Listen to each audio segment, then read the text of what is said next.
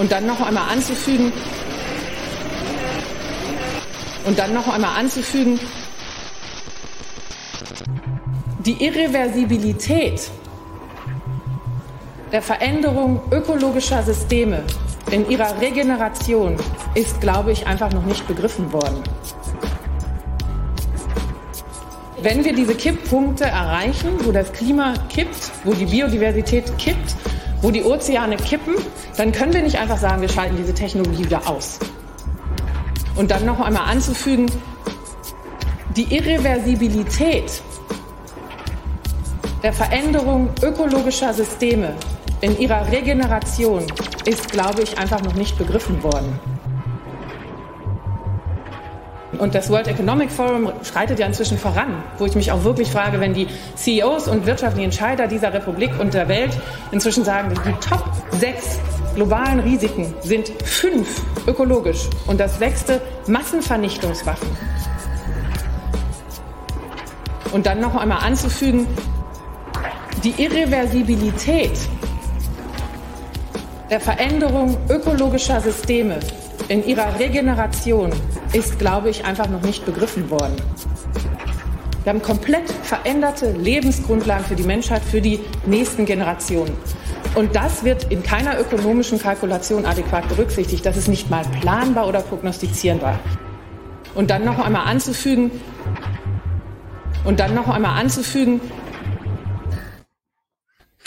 einen wunderschönen guten Abend und herzlich willkommen zu einer neuen Ausgabe von 2045 bei Design or Disaster, der Livestream-Podcast zur Klimakatastrophe.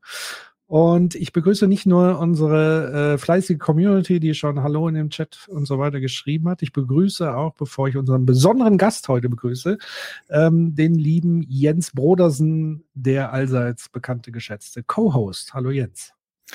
Hallo Patrick, hallo Community. Ja, heute, wir haben nach Ostern jetzt ja einiges aufzuarbeiten, deswegen halte ich mich gar nicht lange auf, sondern direkt wieder zurück zu dir, Patrick. Bring uns mal rein.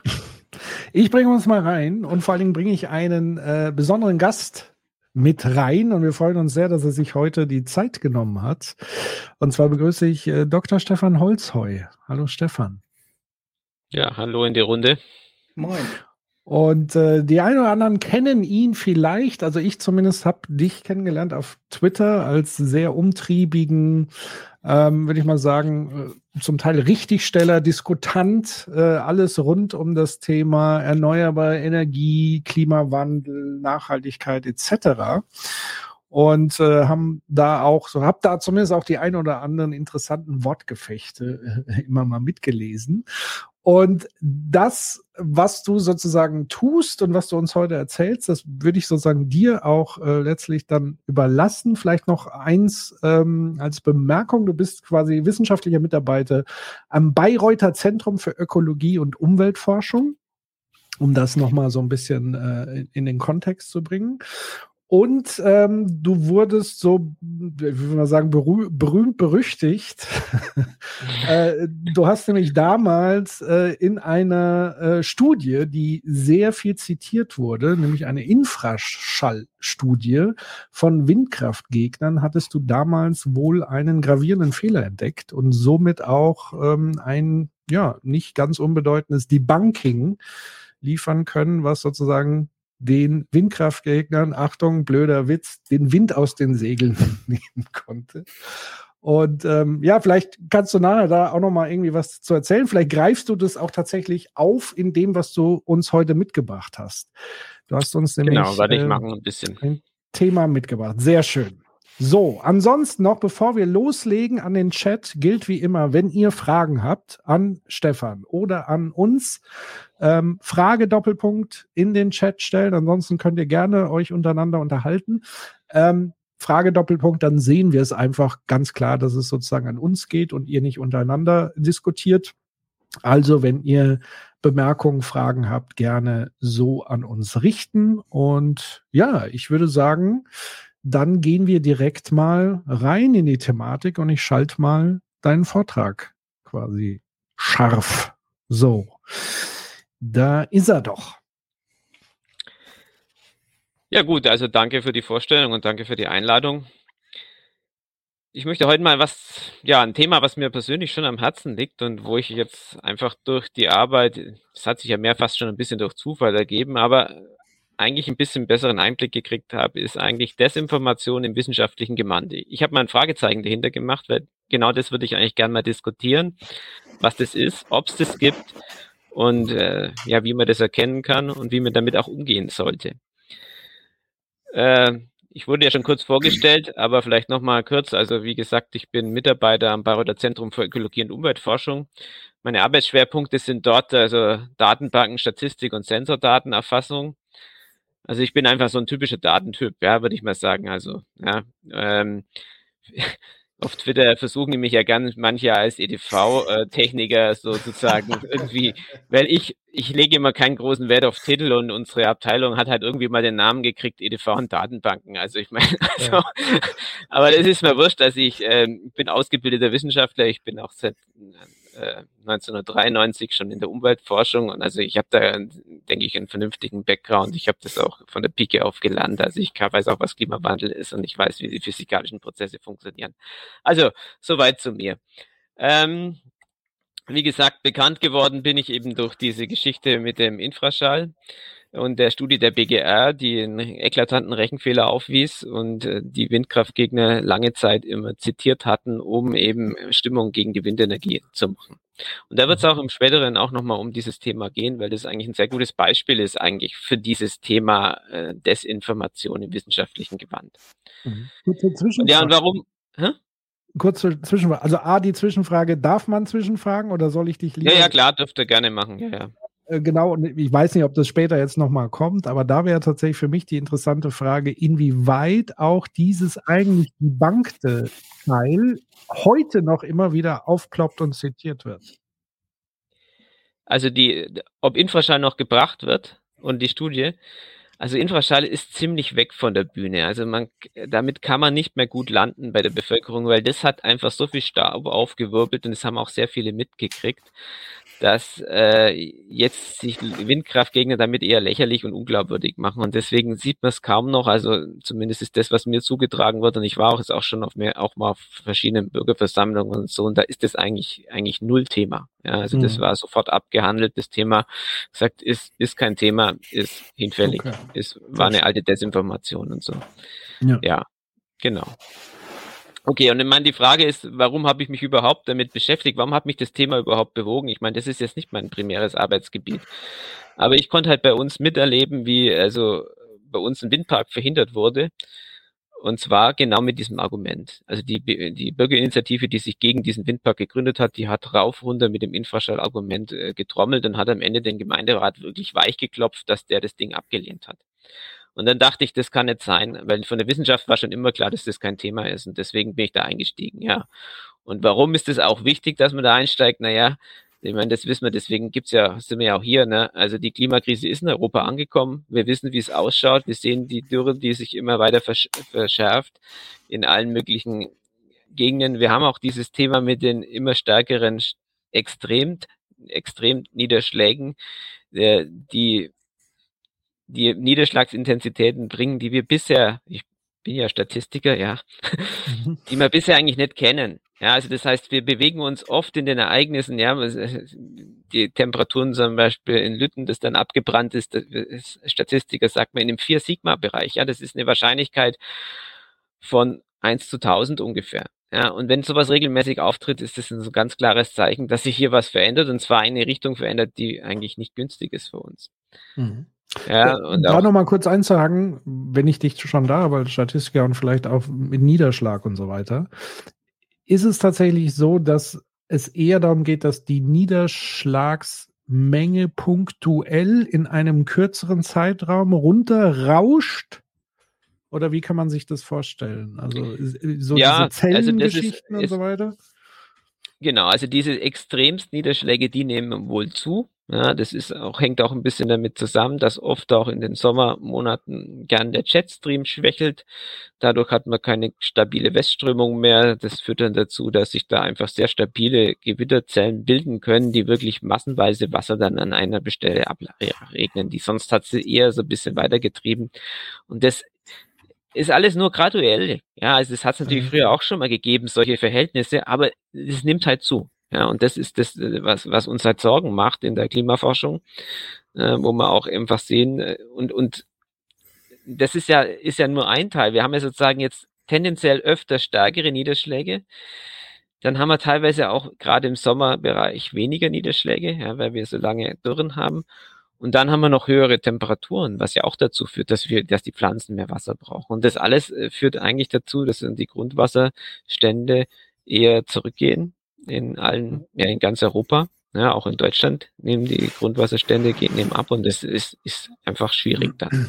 Ja, plus die Trockenheit wird wahrscheinlich die Böden noch so verdichten, dass wenn es mal runterhaut, sozusagen es eher oberflächlich gespült wird, als dass es sozusagen langsam wieder ins Grundwasser Ja, es gibt wird. immer das Problem, dass die Benetzung dann teilweise schwierig ist, wenn dann so ein Starkregen kommt. Aber Starkregen ist immer schwierig, weil das, ja. also die, die Infiltration, die braucht halt ihre Zeit, ja, bis das wirklich ins Grundwasser kommt. Früher war das halt so die, ja, die Winterniederschläge, die Schneeschmelze waren eigentlich ideale Voraussetzungen für, für Grundwasserneubildung und im Sommer erfolgt eh keine Grundwasserneubildung. Mhm. Ja, genau. Also das ist ja weltweit und ich meine, äh, wir müssen immer noch dran denken, wo wir sind. Ja, wir sind im Moment bei 1,2, 1,3 Grad globaler Erwärmung und wenn wir so weitermachen, tja, das ist keine gute Idee, sage ich immer. Ne? Mhm. Ja, also ich meine, langfristig ist auch der Meeresspiegelanstieg ein Riesenthema. Selbst wenn wir es noch einigermaßen die Kurve kriegen. Das ist halt etwas, ist ein ganz langsamer Prozess.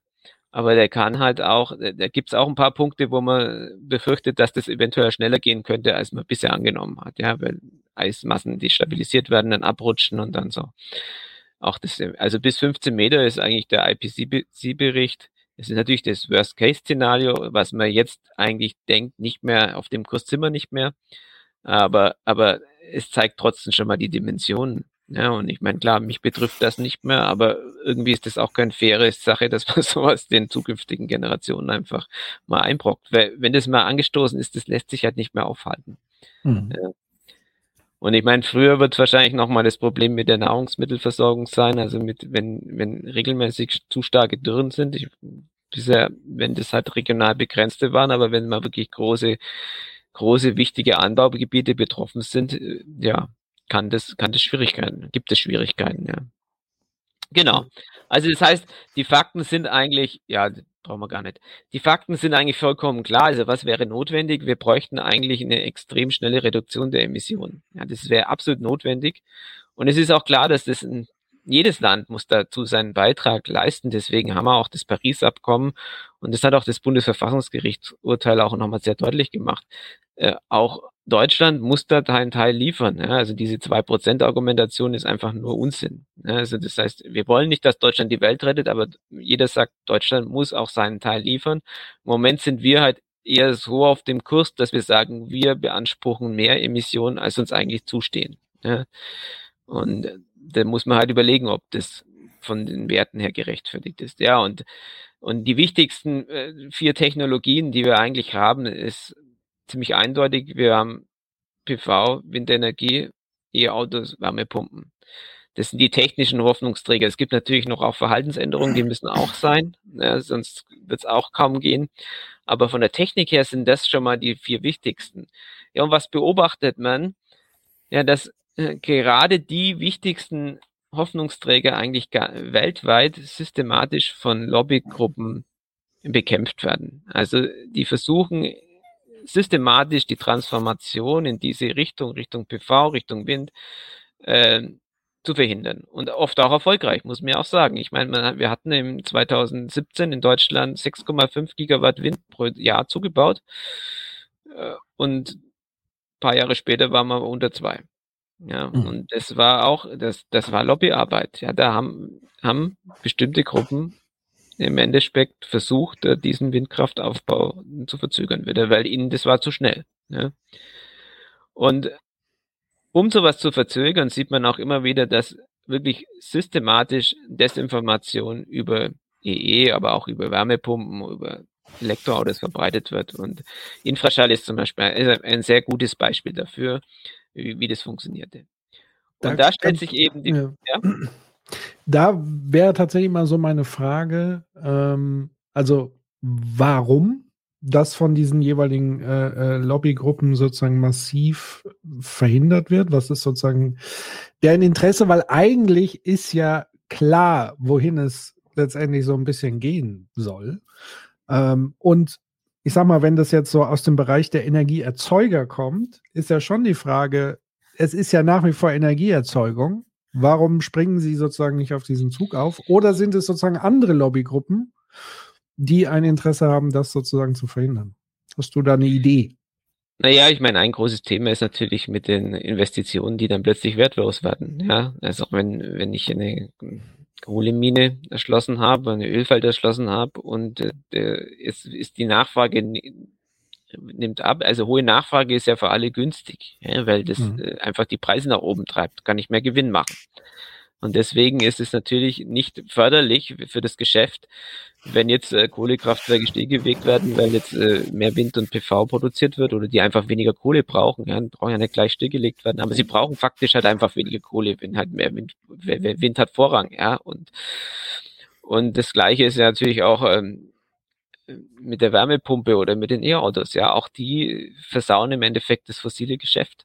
Ja, das ja. ist, denke ich, die Hauptmotivation für die, für die jetzt, sagen wir mal, Lobbygruppen, die jetzt wirklich von ja den großen Öl- und Kohlefirmen auch gesponsert werden. Ja, das ist ja mit Heartland Institut, weiß man ja relativ gut Bescheid, ja. dass das auch passiert. Ja. Mhm. Und das Spannende jetzt an dieser Geschichte finde ich eigentlich jetzt auch, wie, wie was, was für eine Rolle spielt jetzt da eigentlich auch die Wissenschaft. Und äh, deswegen habe ich das dachte ich mir, ist mal vielleicht ein spannendes Thema. Ja, systematische Desinformation auch durch Wissenschaftler ich habe mal innen dazu geschrieben, wobei ich es fast schon einklammer, weil wenn man sich so anguckt, wer da so aktiv ist, muss man wirklich ja. wieder sagen, oh, das sind fast nur Männer. Ja, ich, ich weiß gar nicht, ich weiß gar nicht, warum das immer die Männer, warum, also ich weiß ja. nicht, ich kenne jetzt, mir fällt jetzt wirklich gar keine ein, die jetzt da als Wissenschaftlerin wirklich in diese mir wird ja, eine oder andere Ökonomin einfallen, die da reinfällt, aber du hast schon recht, das ist schon ein sehr starkes äh, männlich geprägtes Feld, ja. Auch so ja, ja, vielleicht noch ein paar Ökonomen, ja, das ja, kann okay. sein. Aber, aber sonst so von den Naturwissenschaftlern, das sind immer Männer. Also ich, mich wundert das schon ein bisschen, aber gut, keine Ahnung. Also ich bin es ja nicht. Benzin im Blut. Genau. Ja, vielleicht hat man Benzin im Blut. Ja, ja, das ist ja, das Auto ist ja schon auch ein ganz äh. besonderes Ding. okay. Ähm, ja, und ich habe mir mal zwei Dinge rausgenommen, einfach die ich jetzt halt einfach durch meine Arbeit mit dem Infraschalter so kennengelernt habe. Und eine fand, die finde ich auch ganz interessant. Also zum Beispiel die, die Causa Professor Dr. Christian Friedrich Fahl von der Uni Mainz. Ist ein ganz interessanter Fall in dem Zusammenhang. Ähm, hat einen ganz tollen Lebenslauf, war Leiter von der Kardiologie und so weiter. Also das ist wirklich auch, ja, ganz äh, normaler Lebenslauf und plötzlich so 2018 taucht er auf mit dieser These. Windkraft der Störsender fürs Herz. Mainzer Forscher. ja. ähm, das war, das ist, das hat voll eingeschlagen in der Presse. Ja, und auch bei den Windkraft-Gegnergruppen wartet das rauf und runter. Ja, und das, klar, ein Professor aus Mainz, ja, ein Arzt, ein angesehener Arzt, äh, Kardiologe, äh, nee, Chirurg natürlich, nicht Kardiologe, komme ich später noch dazu, macht sowas, ja, erzählt sowas, Infraschall. Hm. Ja. Könnte man natürlich als Physiker gleich mal ein wenig skeptisch werden und sagen, hm, hat der wirklich Ahnung von Infraschall? Naja, gut, schauen wir uns mal an, was da kam. Das war 2018, guckt man dann auf seine Publikationsliste 2018 zum Thema Infraschall. Null. Hm. Keine. Geht aber jetzt schon an die Presse mit einem Versuch, zu dem es noch nicht mal eine Publikation gibt.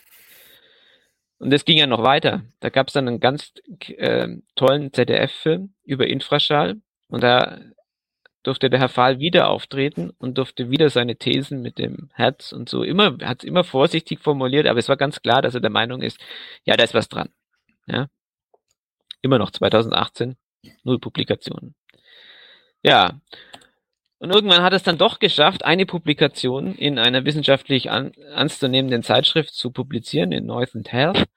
Hat er die 2021 publiziert bekommen und inzwischen hat diese Publikation aber zwei Kommentare, wissenschaftliche Kommentare bekommen, die den komplett zerpflücken. Weil der Versuch war wirklich Unsinn. Und er hat sich in seiner Interpretation auch noch auf die falschen Schalldruckpegel der BGR gestützt. Die waren zu dem Zeitpunkt, als diese Publikation endlich veröffentlicht wurde, waren die eigentlich schon lang passé. Da hatte die BGR die schon korrigiert. Trotzdem hat er diese Publikation nicht gestoppt. Also er hätte ja eigentlich sagen können, hm, also mit dieser Interpretation, äh, da, da passt dann meine Diskussion gar nicht mehr hinten. Nee, wollte er nicht. Interessant. Mhm. Also wir haben ihn, ich habe ihn auch darauf hingewiesen und gesagt, jetzt hier, jetzt brauchen Sie die doch nicht mit, also die gab es nämlich schon vorher als Preprint, aber da wurde sie erst publiziert und da können Sie eigentlich zurückziehen. Hat er nicht gemacht. Nur mal ganz kurz, noch, weil ich nur mal ganz kurz, weil ich es nicht mitbekommen habe. Was war denn überhaupt seine Grundthese? Also, dass sozusagen Wind, Windräder äh, äh sind schlecht hat, fürs Herz oder was? Ja, das würde die Herzmuskelzellen schwächen. Geil. Der, der Infraschall von Windenergieanlagen würde die Herzmuskelzellen schwächen und das ist echt schon der Knaller, wenn man, wenn man denkt, das Herz, das pumpt, das produziert alleine schon 10 Milliarden mal mehr Druckunterschiede als dieser Infraschall. Und physikalisch ist es so, der Infraschall kommt ja nicht mal rein in den Körper. Weil der, wir haben einen großen Impedanzsprung, das wird die komplette Energie, die wird um den Körper rumgebeugt, da geht so gut wie nichts in den Körper rein. Also das heißt, völlig absurd die These. Ja, also völlig absurd. Aber er hat sich da trotzdem die wissenschaftliche, anscheinend hat er die richtigen Reviewer gehabt, die das irgendwie nicht gemerkt haben, dass dieser Versuch Bullshit ist.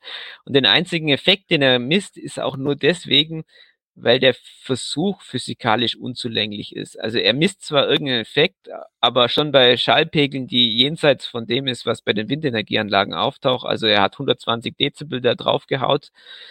Aber selbst die 120 Dezibel wird im Herz überhaupt nichts tun. Ähm, weil selber sind wir eher bei 180 Dezibel, also Faktor Millionen mehr.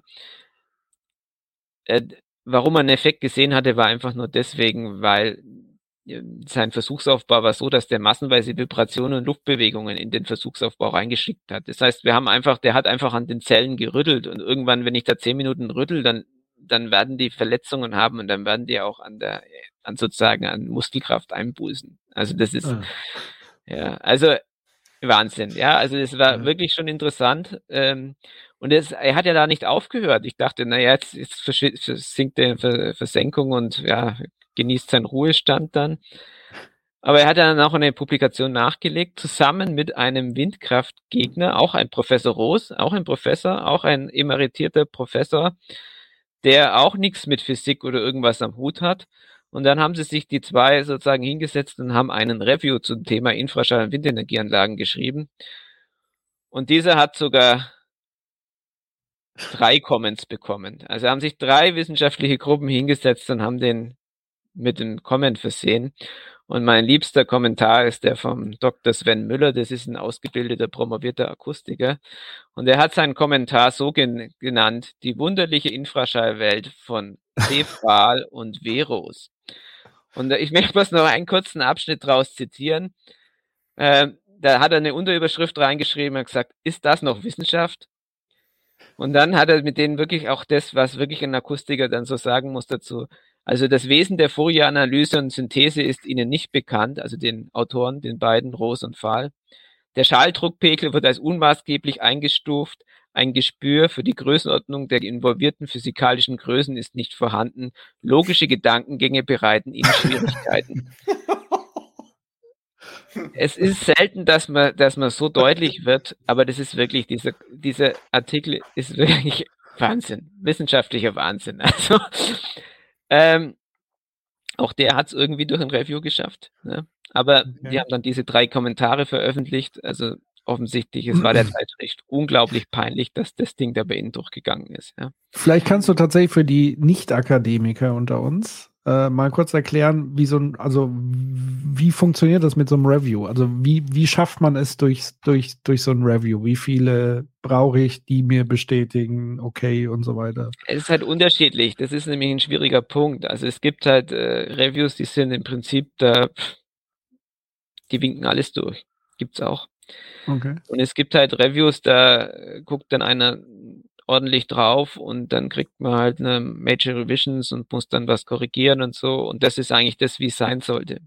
Und die Reviews und, sind sozusagen die, die an der jeweiligen Fachpublikation quasi täglich, äh, tätig sind. Äh, also, na, es ist so, wenn ich eine Publikation bei der wissenschaftlichen Zeitschrift einreiche, dann muss man natürlich ähm, ähm, Reviewer vorschlagen, die das Mhm. anschauen sollen. Ob die dann genommen werden, ist nicht, ist nicht sicher. Das entscheidet der Ja. Editor, wer das bekommt. Und das ist auch anonym und dann nach einer gewissen Zeit bekommt man eben ein Gutachten von dem Reviewer, der sagt dann hier, das und das ist gut und das und das ist äh, verbesserungswürdig oder da hätten wir die und die Anmerkungen und da muss man dann darauf antworten. Ja. Ja. Und also bei dieser Publikation hätte man eigentlich komplett zerpflücken müssen. Also man sagen, also die können sie, also abgelehnt, rejected hätte man eigentlich machen müssen, ja. Ja. Also und so wurde es halt dann auf einem anderen Weg im Endeffekt eingeordnet. Aber es ist natürlich viel Arbeit, muss man sagen. Und Ja. es ist erstmal in der Welt. Das ist ja das Problem. Und es ist in der Welt, ja, genau. Und das ist eben das Problem. Und da habe ich noch ein zweites Beispiel, das nämlich jetzt noch aktueller ist. Das war jetzt am 13. September 2022 eingereicht worden und im November 2022 publiziert worden. Und da ist also Side Effects of Wind Energy Review of Three Topics, Status and Open Questions. Und das ist auch ein sehr interessanter Artikel. Er wurde auch auf Twitter diskutiert und zwar schon, fangen wir erstmal mit den Autoren an. Ähm, also die Hauptthemen, die hier genannt, also die drei Themen, die diese Review, ich, ne, ich sag's mal Anführungszeichen, weil ich will gleich mal einordnen, was das ein Review ist, ist also, er, also die postulieren, dass eben Insektenschlag ein großes Thema wäre, dass die Mikrometeorologie, dass es zu, zu einer starken Erwärmung käme durch die Windenergieanlagen und dass die, und der Infraschall, den haben sie auch nochmal aufgewärmt. Ja, das waren die drei Hauptpunkte für ihren Review, wo sie gemeinten, das sind noch offene Fragen, die man jetzt unbedingt noch abhandeln muss und weshalb man mit der Windenergie vorsichtig sein sollte. So ist ein bisschen durch die Blume die Aussage. Schauen wir uns mal die Autoren an. Der erste Autor ist der Herr Tess. Das ist der links unten. Der Herr Tess hat letztens ja auch also eine, ja, 20 Jahre Energiewende, Wissenschaftler ziehen Bilanz. In Stuttgart ist der. Und interessant fand ich an dieser Tagung, als die angekündigt wurde, ja, wer da eingeladen wird. Nämlich zwei, finde ich ja besonders interessant, ist der Herr Fitz, Fritz Farnhold.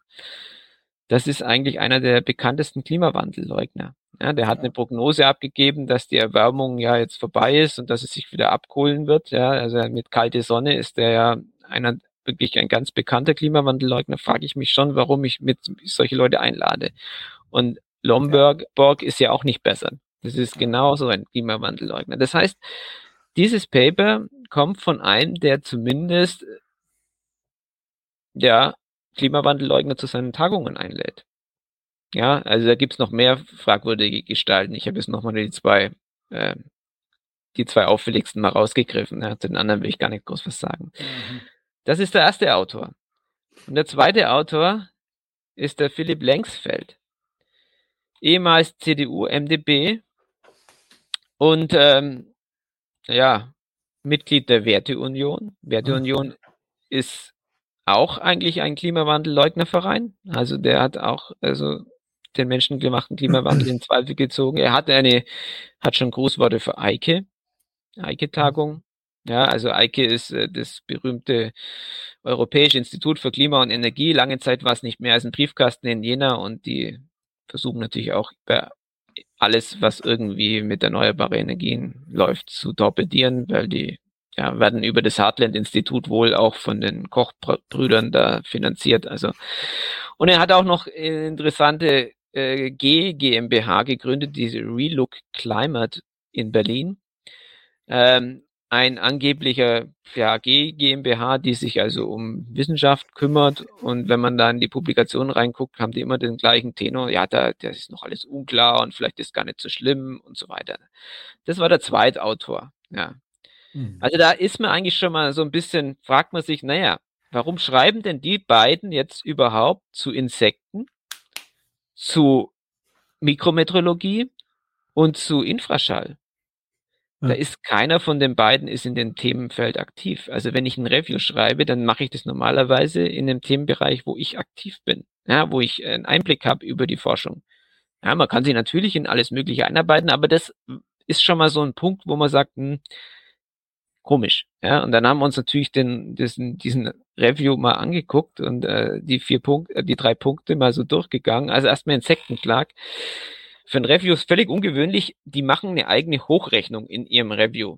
Ja, ein Review, normalerweise schaut ein Review sich die Literatur an und vergleicht, was haben die einen rausgekriegt, was haben die anderen rausgekriegt. Aber dieser Review, der macht eine eigene Hochrechnung auf Grundlage von einer Publikation, die bisher nie in einem Peer-Review-Journal erschienen ist. Die einfach nur, ja, das ist auch von, genau, die einfach bisher nur so im Selbstverlag mal publiziert wurde. Ja. Auf dieser Grundlage machen die eine Hochrechnung. Die ist an vielen Stellen so, wo man sagt, na ja, da haben sie ordentlich geguckt, dass die Zahl möglichst groß wird. Also das heißt, am Ende kommt vermutlich was viel zu hohes raus. Und wenn man diese trotzdem, die viel zu hohe Zahl noch vergleicht mit dem, was ähm, Vögel so pro Jahr verspeisen, dann stellt man fest, es sind 0,03 Prozent von dem, was Vögel an Insekten verspeisen pro Jahr. Und trotzdem postulieren die, dass dieser Insektenschlag für das Insektensterben verantwortlich sein könnte. Mhm. Also interessant fanden wir das. Also so. Ich möchte auch wissen, wie viele Insekten sozusagen von Autoscheinwerfer geschlagen Ja, ja, das ist. ja, oder eben genau. dadurch durch Pestizide, ne? Also wenn man das schafft, in ja, die Jahren Landwirtschaft 75 Prozent aller fliegenden Insekten auszurotten. Ne? Und wenn es dann aber um, um Windkraftanlagen geht, dann fallen dann auf einmal Insekten als Problemfeld ein. Das ist schon sehr, sehr durchsichtig. Ja, ja. Also das ist schon spannend, fand ich. Also und auch, dass diese, der, diese Einordnung von dieser Zahl hat überhaupt, äh, also man hat halt einfach eine große Zahl produziert, weil es, es gibt natürlich eine große Insektenbiomasse, aber dass das die viel größer ist und so, die Einordnung hat komplett gefehlt. Ja, eigentlich nicht ordentlich für die Wissenschaft. Dann das zweite Thema mit dieser Erwärmung durch die Windenergieanlagen, da gibt's etwas, ja, dass du, weil die Windenergieanlagen, wenn sie laufen und wir haben eine Invasionsschicht, dann wird tatsächlich die bodennahe Luftschicht erwärmt durch diesen Vermischungseffekt. Ähm, das ist bekannt, ist aber natürlich ein lokales Phänomen. Und da haben die auch wieder das, so ein Klassiker gemacht, was man oft sieht, ist, ja, sie haben gemeint, ja, da gibt's nicht genug Forschung. Das könnte ein riesengroßes Problem sein. Ja, also fehlende Forschung ist, ist echt ein ganz Klassiker bei solchen Publikationen. Und dabei muss man aber sagen, dass in das, was Sie an Forschung da aufführen im Review, ähm, da hat eine gängige Publikation zu dem Thema hat mehr Referenzen als dieser Review. Ja, ähm, auch ungewöhnlich. Ja, und dazu ist natürlich klar, Cherry-Picking ist natürlich auch drin. Sie haben natürlich die Studien rausgezogen, die ähm, die höchsten Effekte postuliert haben mit ihren Modellrechnungen.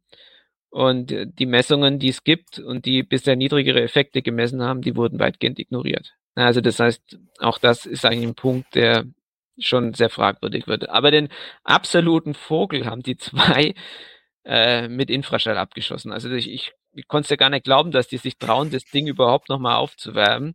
Aber das war echt der Knaller. Ähm, die haben also Infraschallpegel hergenommen, die das Landesamt in Bayern gemessen hat. Ja, soweit korrekt. Haben sie gesagt, oh, 50 Dezibel sind es. Ja, das ist ja ganz schön viel. Weil die schwedische Umweltorganisation, die schreibt ja nur 40 Dezibel vor und damit wären wir ja schon 10 drüber über dem Grenzwert. Ja, hm. Was den zwei Herren aber nicht aufgefallen ist, dass dieser Grenzwert ist ein dBA-Grenzwert. Ja, das ist jetzt wahrscheinlich für die vielen Leute würden das auch keinen Unterschied sehen. dB ist dB, denken viele, ist aber nicht so. dBA ist ein bewerteter Schalldruckpegel. Wenn ich jetzt diese dBZ, was die Längsfeld und Teste hergenommen haben, umrechnen würde in dBA, dann werden, würden aus den 50 Dezibel würden minus 20 Dezibel werden. Das ist ein Faktor von 10 Millionen. Ja. äh, okay. Das habe ich dann auf Twitter, also der, ich habe, wir haben, wir haben uns schon eh über diese Publikation etwas gewundert, weil die ist zusätzlich natürlich noch im MDPI erschienen und MDPI gilt inzwischen seit als ein Raubjournal. Na, jetzt kommen wir wieder zu dem Thema Review. Da bringt, man hat ja auch gesehen, es ist relativ schnell durchgegangen, das Journal. Aber mit so einem Bock kann ich so ein Paper nicht publizieren. Also das kann kein Review gewesen sein, ja. Also das ist so. Und das, wir hatten uns eigentlich nur schon mal über das Journal ein bisschen aufgeregt und gesagt, na ja, ist es nicht gerade so das Top-Journal, ne? Und dann hat der Herr Tess hat sich natürlich da auch etwas mokiert und gesagt, ja, wie kommen Sie dazu, das jetzt so ohne es zu lesen, gleich zu kritisieren oder sowas. Naja, dann habe ich gesagt, na gucke ich halt mal rein. Ja, habe ich mal reingeguckt. Ich habe zwei Minuten reingeguckt und habe gleich diesen Bock gesehen. Habe gesagt, Leute, also, also so ein Knaller, das können es doch nicht bringen. Ja, Und das haben sie bis heute nicht korrigiert, diese, diese Interpretation. Ja, weil das zerlegt ihr komplettes Argument. Ja. Ja, aber, das, das da, aber da siehst du ja, es geht ihnen tatsächlich ja nicht um wissenschaftliche Erkenntnisse, sondern rein um, um die Propaganda dahin. Und dann ist ihnen ja auch scheißegal, lassen es halt einfach laufen. Ja, ja, vermutlich. Ja, ja. ja. Ja, das war ja selbst, also gibt's ja, gibt's ja ganz harte EEE-Gegner. Der, der Rainer Moormann ist ja ein so ganz harter EGE-Gegner, mit dem ich mich auch öfter auf Twitter ein bisschen angelegt habe. Und der ist ja also, also absolut kontra Windenergie und findet es eine absolute Katastrophe. Und selbst der hat zu dieser Publikation gesagt, jeden Tag, wo diese Publikation mit diesem Fehler länger im Netz steht, ist einer zu viel. Weil das einfach nur noch peinlich ist. Also so. Und wenn der das schon ja. sagt, muss ich sagen, das ist dann schon also ein vernichtendes Urteil für diese Publikation, ja. Wenn ja. Windgegner andere Windgegner diskreditieren, dann das war echt. Also, ja. Ähm, wenn man sich das so anguckt, diese zwei Beispiele, ja, also es gibt ja immer das, ja, wie, wie, ähm, wie kann man so eine Desinformation eigentlich erkennen? Wie kann ich erkennen, dass es sich um eher um Desinformation als um richtige Information handelt? Und da gibt's ja dieses ja, PLURV, ja, Argument, ja, Pseudo-Experten. Im Endeffekt trifft es auch auf die wissenschaftliche Desinformation ganz gut zu. Ja. Also auch Herr Fahl ist im Endeffekt ein Pseudo-Experte gewesen. Er hat überhaupt keine Ahnung von der Physik gehabt. Er hat keine Ahnung, wie Infraschall funktioniert. Er hat keine Ahnung gehabt, wie man einen Versuch aufbaut, so dass er physikalisch äh, auswertbar ist. Ja, also er ist ein Pseudo-Experte, hat sich aber dann zum Infraschall-Experten irgendwie erklärt und die Presse hat es voll abgekauft. Ja. Logikfehler sind auch massenweise drin in solchen Publikationen. Auch das Thema unerfüllbare Erwartungen ist auch so drin, ja. Also allein zu erwarten, dass ja eine Windenergieanlage überhaupt kein Infraschall machen soll, auch wenn es nicht relevant ist, ja, das ist dann einfach, ja. Hm. Genau, und Rosinenpickerei ist natürlich immer dabei. Ja. Man pickt sich natürlich die Publikationen rein, die irgendwie die eigene äh, These stützen. Nur das Letzte, also Verschwörungsmythen, das traut sich selbst der, äh, Wissenschaftler, der mit absoluter Desinformation unterwegs ist, nicht, weil das, damit macht man sich natürlich selbst als, als Wissenschaftler unglaubwürdig. Aber die ersten vier kommen tatsächlich vor. Und wenn man sich das bewertet, ich glaube, da komme ich auch zum gleichen Schluss wie ihr jetzt gerade, die Publikationen sind nicht für die Wissenschaft bestimmt, sondern sind allein für Presse und Öffentlichkeit. Mhm. Das ist das Einzige, zu welchem Zweck die geschrieben werden. Und ähm, man fragt sich immer, was ist denn die Motivation hinter solchen Publikationen? Ja, und da glaube ich, ist es ein richtig großes Spektrum. Also beim Herr Wahl, ja, das kann einfach nur, einfach nur Unwissen sein. Ja, manche, auch als Wissenschaftler ist man, kann, kann einem Fehler passieren. Ja, und man kann völlig auf dem falschen Pferd sitzen und völligen Stuss schreiben. Kann passieren und das kann einfach nicht mal eine böse Absicht, reines Unwissen sein. Dann, ich glaube, ein ganz wichtiger Punkt ist auch Geltungssucht. Ja, also auch das ist, glaube ich, ein Thema, weil man sieht auch immer oft, also sieht oft, dass das typischerweise ältere Wissenschaftler sind, die wahrscheinlich ja die Zenit ihres wissenschaftlichen Wirkens überschritten haben, die damit nicht so gut klarkommen. Das ist, war beim Hafal auch ein interessanter Punkt. Der war Chirurg, Herzchirurg. Und die Herzchirurgie, die ist seit Jahren auf dem absteigenden Ast, weil die Kardiologie, also die minimalinvasive Therapie bei Herzoperationen viel öfter und viel effektiver eingesetzt wird als die klassische Chirurgie. Ja, also ein Brustkorb aufschneiden macht man eigentlich heute kaum noch. Das heißt, er war, hat immer weniger zu tun gehabt da im Main. Und sein Kollege, der Kardiologe, der kam immer größer raus. Ja, war ja Herzzentrum. Und dann hat dieser Kardiologe auch noch zusätzlich so nebenher Schallforschung betrieben, hat er macht, das ist da, und hat dann hat dann auch, war damit auch ganz erfolgreich wissenschaftlich. Und das hat wahrscheinlich dazu geführt, dass der Fall meinte, jetzt muss er auch irgendwas machen. Ja, und dann, ich denke, das war der Hauptgrund für sein Wirken, dass er sich dann dachte, okay, Infraschall, da ist noch ein freies Feld, da kann ich mich jetzt austoben und dann, ja. Und dann ist auch, denke ich, so das Thema Hass und Liebe zu bestimmten Technologien können auch eine große Motivation sein. Hm. Also das heißt, ohne dass jetzt irgendwelche Gelder fließen von irgendwelchen Fossilfirmen, auch das kann schon dazu führen, dass, dass man sich auf solche sozusagen nicht mehr wissenschaftlich sauberen äh, Publikationen oder Thesen dann äh, beruft. Und da, Und da passt auch, da, da ganz kurz nur dazwischen, dass hier äh, genau, äh, was ich aber auch beobachte, ist zusätzlich auch so Hassliebe für bestimmte Ideologien. Also genauso wie man ja in Amerika die Rechten äh, die Maske politisiert haben, also den Eigenschutz zum, das ist quasi der, der Punkt, wo man sagt, entweder du gehörst zu uns oder gegen uns, ähm, hat man hier eben auch Regenerative halt eben auch politisiert. Und teilweise geht es einigen von den Leuten auch etwas wie, ich verliere auch Bedeutungslosigkeit, wenn die anderen sich durchsetzen. Diese ganzen äh, ja, linksgrün versifften Spinner, wenn die jetzt gewinnen, habe ich verloren mit meinem Lebenswert. Also da hängen auch teilweise richtig krank, also wirklich äh, schadhafte Weltbilder dran, die dann also ein eigener Antrieb nach dem Motto, ich muss jetzt dafür kämpfen, immer noch vorne zu bleiben. Das ist schon teilweise echt, echt verrückt, wenn man so, so reinhört, was die so für Muster haben, sich das selbst zu rechtfertigen. Genau, ja, ja. Und ich meine, natürlich, dann kommen noch so Punkte wie Lobbyismus, da weiß man nie, also, aber es ist ja relativ gut schon dokumentiert, dass das auch gibt in der Wissenschaft. Das heißt ja wirklich Leute, also es gibt ja so Institute, die wirklich Wissenschaftler anstellen, nur mit dem Zweck, da Desinformation zu produzieren. Und natürlich schließlich haben wir die Politik auch noch. Ich meine, den Herr Lengsfeld muss man klar zur Politik zählen, auch wenn er sich jetzt immer als Wissenschaftler äh, da ausgibt. Äh, er ist MDB, er ist CDU-Mitglied, also Werteunion.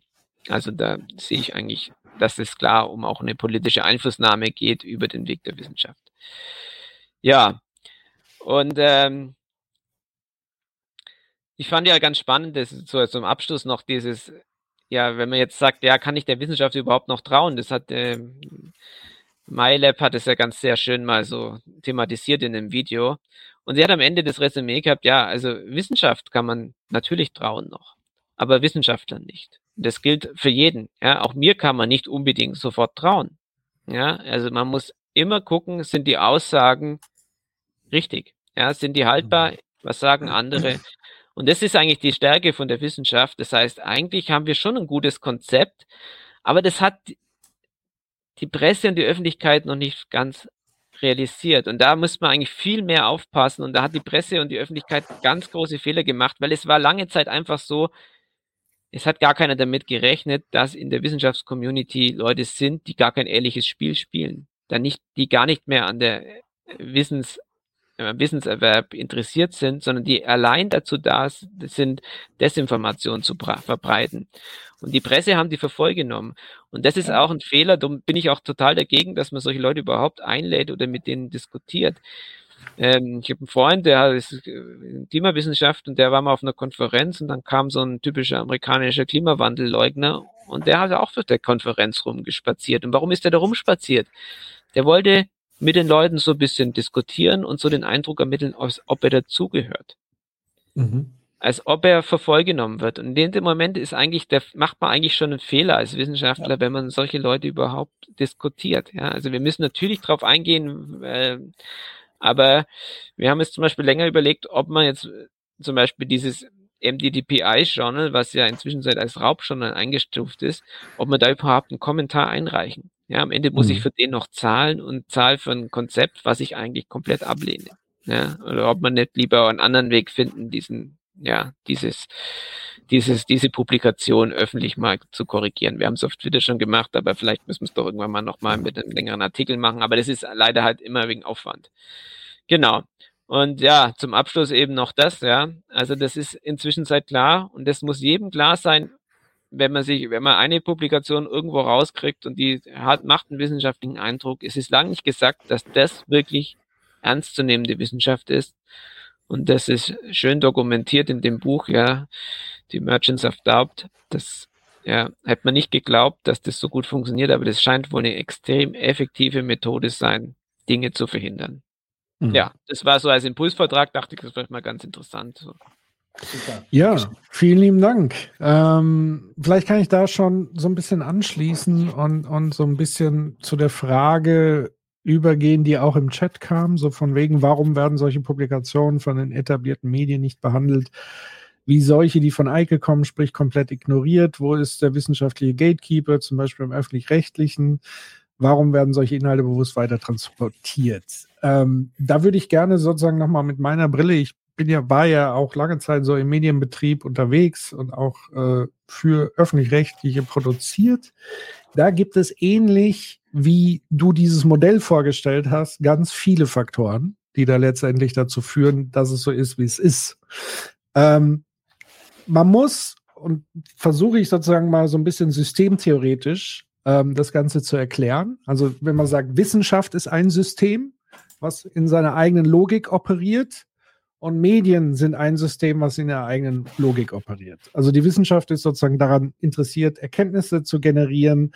Ähm, das Grundprinzip, korrigiere mich bitte, wenn ich, wenn ich Quatsch erzähle, ist aber sozusagen, es gibt Hypothesen, die ich versuche mit Evidenz zu unterfüttern, mit Logik und so weiter. Das ist sozusagen in Form eines Papers zu gießen.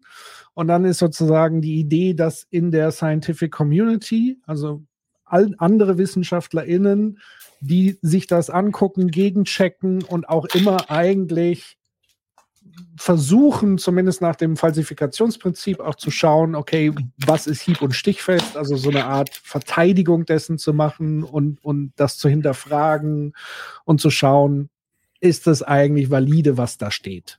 So, um das zu diskutieren.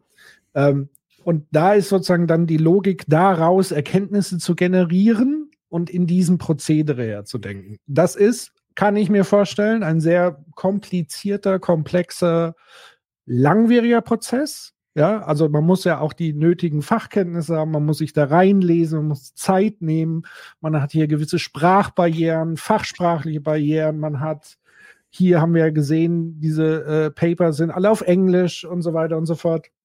Wenn man jetzt kein englischer Muttersprachler ist, ist es nochmal eine zusätzliche Hürde. Ähm, und dieser Betrieb macht es eigentlich Vollzeit den ganzen Tag. So.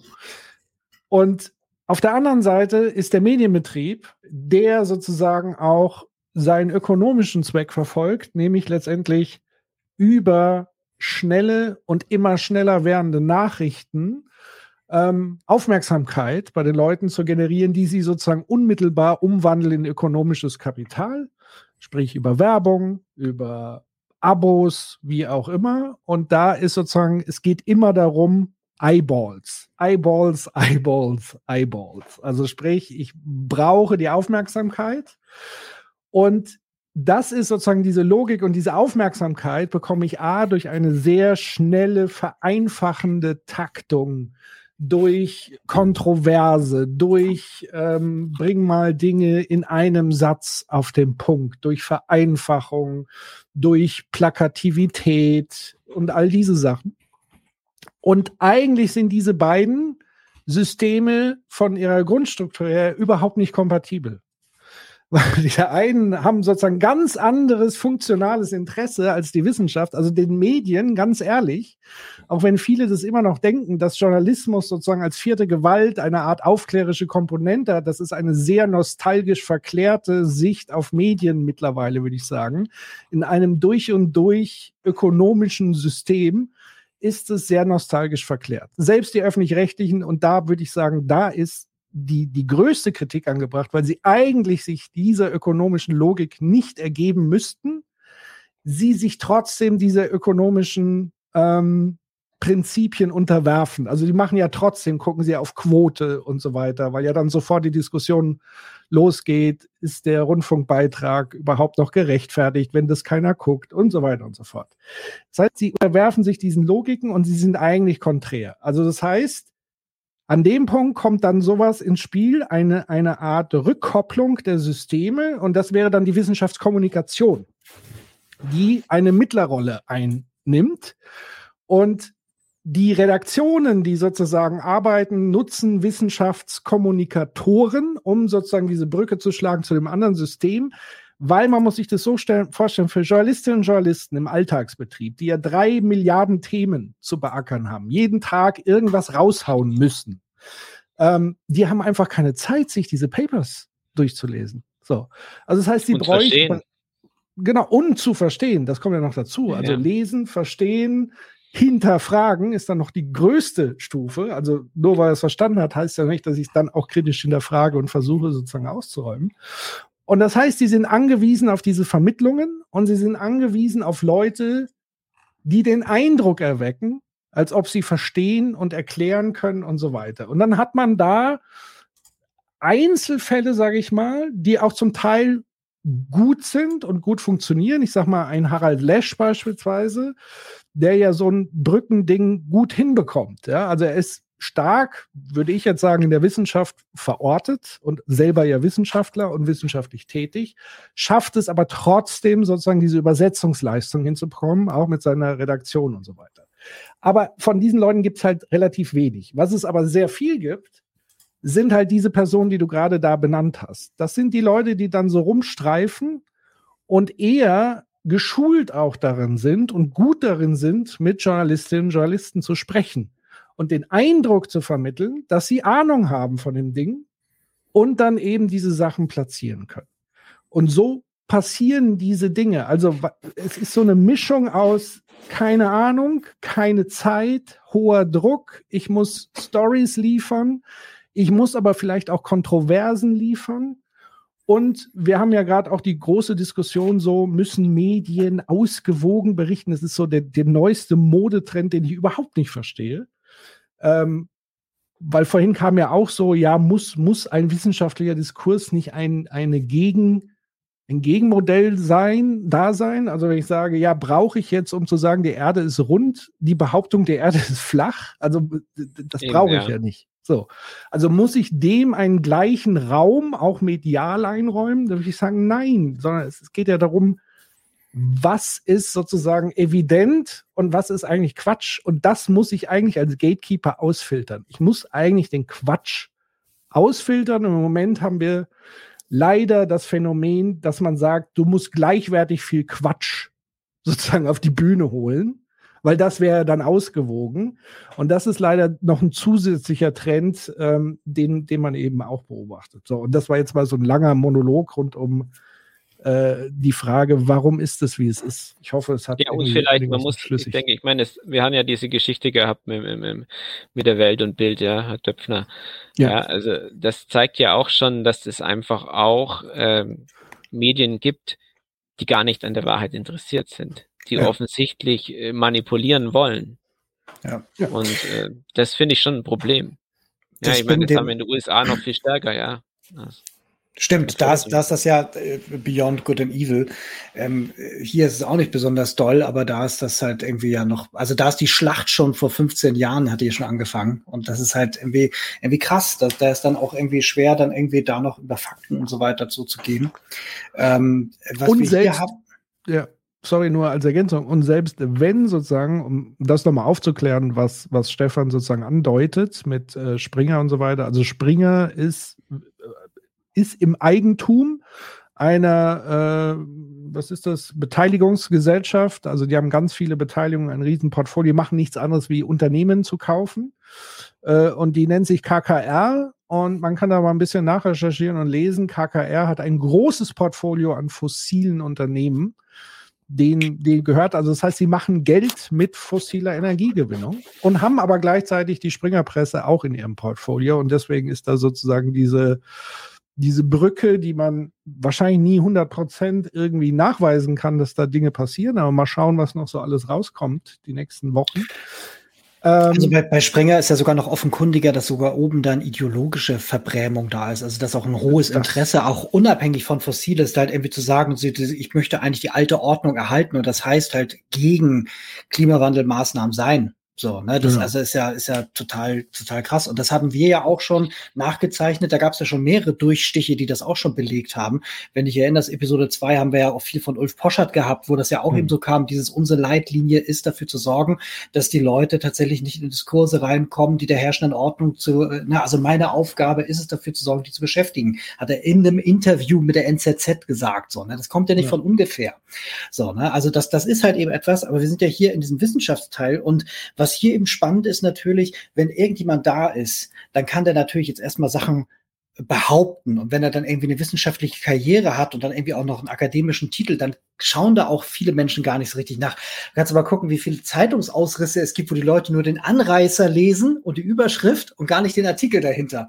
So, und dann daraus schon anfangen, sich die Meinung zu bilden. Das ist bei wissenschaftlichen Inhalten ja noch viel mehr, weil die meist sogar dann auch noch auf der Plattform sind und dann haben die genau diese ganzen Sachen, die du beschrieben hast, dann raffen die es gar nicht, also wer es dann irgendwie liest und nicht in der Fachsache ist. Das heißt also, Wissenschaftler sind enorm wichtig, wenn du versuchen möchtest, den Spin in eine bestimmte Richtung zu drehen. Und da reicht es schon, wenn du irgendjemanden hast, der einen Titel hat und vielleicht sogar irgendwie sogar ein bisschen Renommee, der dann was behauptet und dann wird er halt eben genau für sowas instrumentalisiert. Deswegen ist es auch besonders schlimm, wenn die dann in Instituten vorstehen oder wirtschaftsweise sind oder halt eben ein besonders gutes, glaubwürdiges Renommee haben, weil sie vorher halt eben auf der richtigen Seite gestanden haben dann aber sich halt eben einspannen lassen. Ne? Die sagen dann selber, ich habe meine Finger nicht schmutzig, sind aber so nah dran, dass dadurch eine Glaubwürdigkeitsübertragung für die Interessen der Sache der Organisation entstehen. Und das beobachte ich seit also seit seit ich den ganzen Kram beruflich mache, also ich habe das im, im tatsächlich in der Politikberatung schon mal gehabt. Auf der anderen Seite waren dann Wissenschaftler, die wollten erklären, dass Aludosen gut für die Umwelt sind und haben dann angefangen, so Lebenszyklusanalysen durchzurechnen und gesagt, ja, so und so viel Energie fließt da rein und so weiter. Und das ist ja aber viel weniger als bei einer Glasflasche und so. Also bewusst dann Teile der Fakten weggehalten, um dann mhm. damit halt eben die Aludose dann irgendwie schön zu rechnen und so. Und dann hast du, weil das Problem ist jetzt, wenn dann eben nicht Leute wie der Stefan da sind oder andere mutige, wie, wie Claudia Kempfert oder so, die dann die Wahrheit aussprechen und sagen so, das stimmt gar nicht und hier ist how, ne? oder aber das, das passt irgendwie so nicht mit der Wirklichkeit zusammen, dann läuft das so durch und das bildet die Meinung. Man nennt das auch im Diskurs dann den Wet Cement Moment. Das heißt, wenn du es geschafft hast, einmal dieses Narrativ zu etablieren, dann brauchst du Ewigkeiten, das zu debanken. Ich erlebe heute noch Leute, die mir erzählen, na, so richtig mit Klimawandel, so schlimm wird's ja gar nicht, oder? Und man weiß ja auch gar nicht so richtig, ob das jetzt auch so, das erleben wir heute noch. So, und das sind aber alles die Diskurse, die wir vor Ewigkeiten mal hatten. Deswegen ist, müssen solche Sachen immer sofort im Prinzip ausgelöst werden, weil du sonst ewig brauchst, um das wieder alles aufzuräumen. Definitiv. Ähm, es gibt Fragen aus dem Chat. Äh, und zwar folgendes. Mich würde folgendes interessieren, also auch zum Thema äh, erneuerbar und so weiter. Ähm, warum sind wir in Deutschland nicht in der Lage, der Welt zu zeigen, wie man eine Insel wie zum Beispiel Usedom auf 100% Erneuerbare umstellen kann? Es ist eigentlich gar nicht sinnvoll, eine Insel umzustellen. Also je kleiner die Einheit, umso schwieriger und so aufwendiger ist es eigentlich. Also eigentlich sind große Einheiten, eigentlich Europa oder vielleicht sogar noch mit Nordafrika zusammen viel besser auf 100 Prozent Erneuerbare umzustellen. Also auch wenn man sich die wirklichen, die, ich, mag ja besonders gerne immer die Langfristszenarien, da haben die einfach verschiedene ähm, also die haben ein Modell gerechnet, haben natürlich da Annahmen drin, also zum Beispiel, was eine Leitung kostet, eine Stromleitung, was kostet ein Kraftwerk, was kostet eine Elektrolyse, was kostet der Speicher, was kostet Wasser und so weiter. Ne? Und dann lassen sie halt dem Modell Freiheitsgrade und dann lassen sie das optimieren. Und da kommt meistens raus, dass äh, Leitungen eigentlich das Nonplusultras sind. Das heißt, ein überregionaler Ausgleich kann erheblich dazu beitragen, dass wir das, das, also die Speichermenge ganz stark reduzieren. Und, und Strom direkt zu verwenden ist einfach immer das absolut effektivste, e, effektivste, was man machen kann.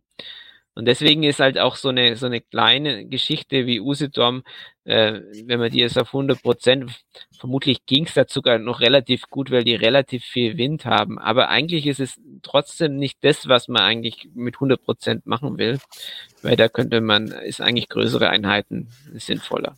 Ne? Mhm.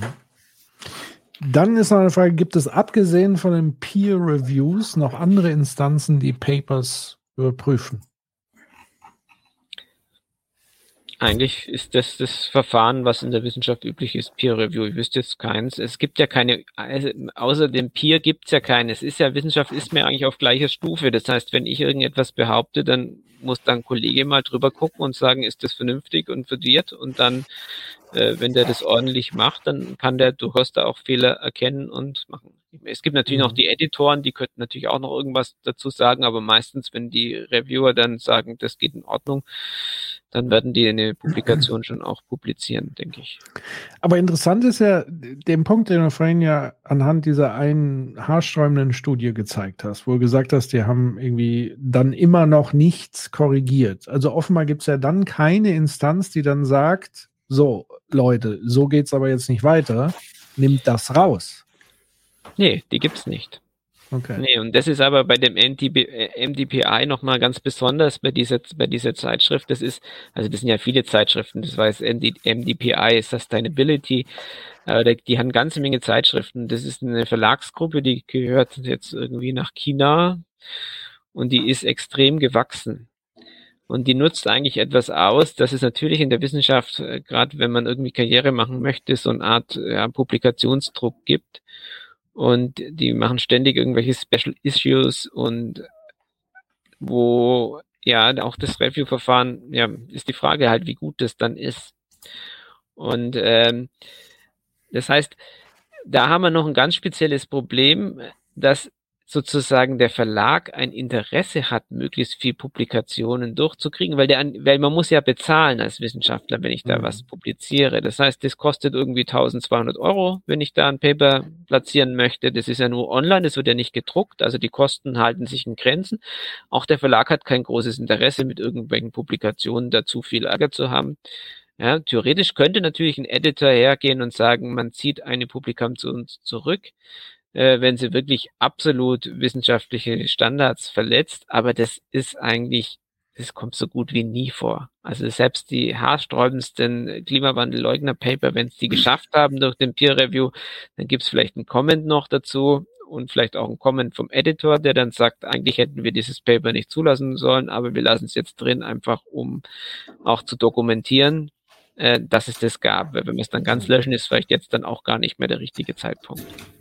Aber also wir haben da eigentlich keinen. Ja. ja. Nee, sag. Ja, also das heißt, es, es, es gibt eigentlich nur den Weg sozusagen über halt eine Gegenthese ähm, oder ein Comment oder auch eine andere Publikation, die entsprechende Publikation wieder wissenschaftlich einzuordnen. Ähm, ich denke, für den Wissenschaftsbetrieb an sich sind ja diese Paper auch gar kein Problem. Mhm. Ja, weil da haben die ja null Relevanz. Aber das Problem ist halt die Öffentlichkeit und da wäre es halt, ich glaube, gut wäre es, wenn die Öffentlichkeit und insbesondere die Presse eben da sensibler würde, dass sie erkennt, dass eben auch wenn der Peer Review draufsteht, nicht unbedingt Peer Review drin sein muss und auch wenn es wenn es wirklich ein Journal war mit Peer Review, gibt es auch trotzdem auch nochmal einfach auch welche, die durchrutschen und trotzdem Schrott sind. Ja, also mhm. das heißt, äh, man darf halt, ich sage das auch immer meinen Studenten in der Statistik, man darf halt ein eine Studie ist halt erstmal nur eine Studie. Und eigentlich wird irgendwas nur evident, wenn es durch andere Studien auch belegt wird, wenn sozusagen mehrere Studien dann wieder zum ähnlichen Ergebnis kommen und dann kristallisiert sich raus, dass das ja wohl die Wahrheit ist, aber wenn andere Studien dann wieder feststellen, da ist wieder nichts, ja, wie bei Infraschall, ja, alle haben immer wieder festgestellt, da ist nichts, ja. Und dann gab es bloß ein paar so Abenteuerstudien, die gesagt haben, ja, ja, da ist was, Herzschwächung und sowas, ja. Mhm. Dann muss man irgendwann sagen, nee, da ist wohl nichts, weil die anderen Studien können das ja nicht äh, reproduzieren, was die was da der Herr Fahlder produziert. Hm. Ähm, ich, da würde ich einmal ganz, wir haben noch eine, eine interessante Frage, aber ich würde gerne einmal noch mal kurz da hinterher, was du gerade gesagt hast, weil nämlich dieses, das ist genau der Punkt. Ne? Meinetwegen könnt ihr alle Quatsch publizieren, bis der Arzt kommt. Das Schlimme ist halt nur eben, wie geht die Öffentlichkeit damit um? Und da gibt es ja. halt eben Akteure, die ein Interesse am Status quo haben oder dass er halt in eine bestimmte Richtung geht, die aber dann abträglich der Gesellschaft ist und die dann genau diese Art von Waffen benutzen in äh, der Auseinandersetzung und damit zumindest einen Moment des Zweifelns erzeugen, weil wo es hingehen muss und was der Weg dafür ist, das ist seit Jahren, teilweise Jahrzehnten bekannt. Aber dadurch werden halt Diskussionen wieder angeschoben, die wir eigentlich schon lange hinter uns haben oder schon mehrfach geführt haben. So, das ist also immer wieder ein neues Beginn. So, und dafür helfen natürlich solche, solche Quatschsachen total. Und neben diesen totalen Quatschsachen, ne, also wenn man uns jetzt mit Corona vergleicht, dann gab es so extreme Ex-Wissenschaftler, so wie Wodak oder Bhakti, die dann so behauptet haben, alles gar nicht schlimm und ihr werdet alle krank durch irgendwie persönliche Schutzausrüstung und so weiter.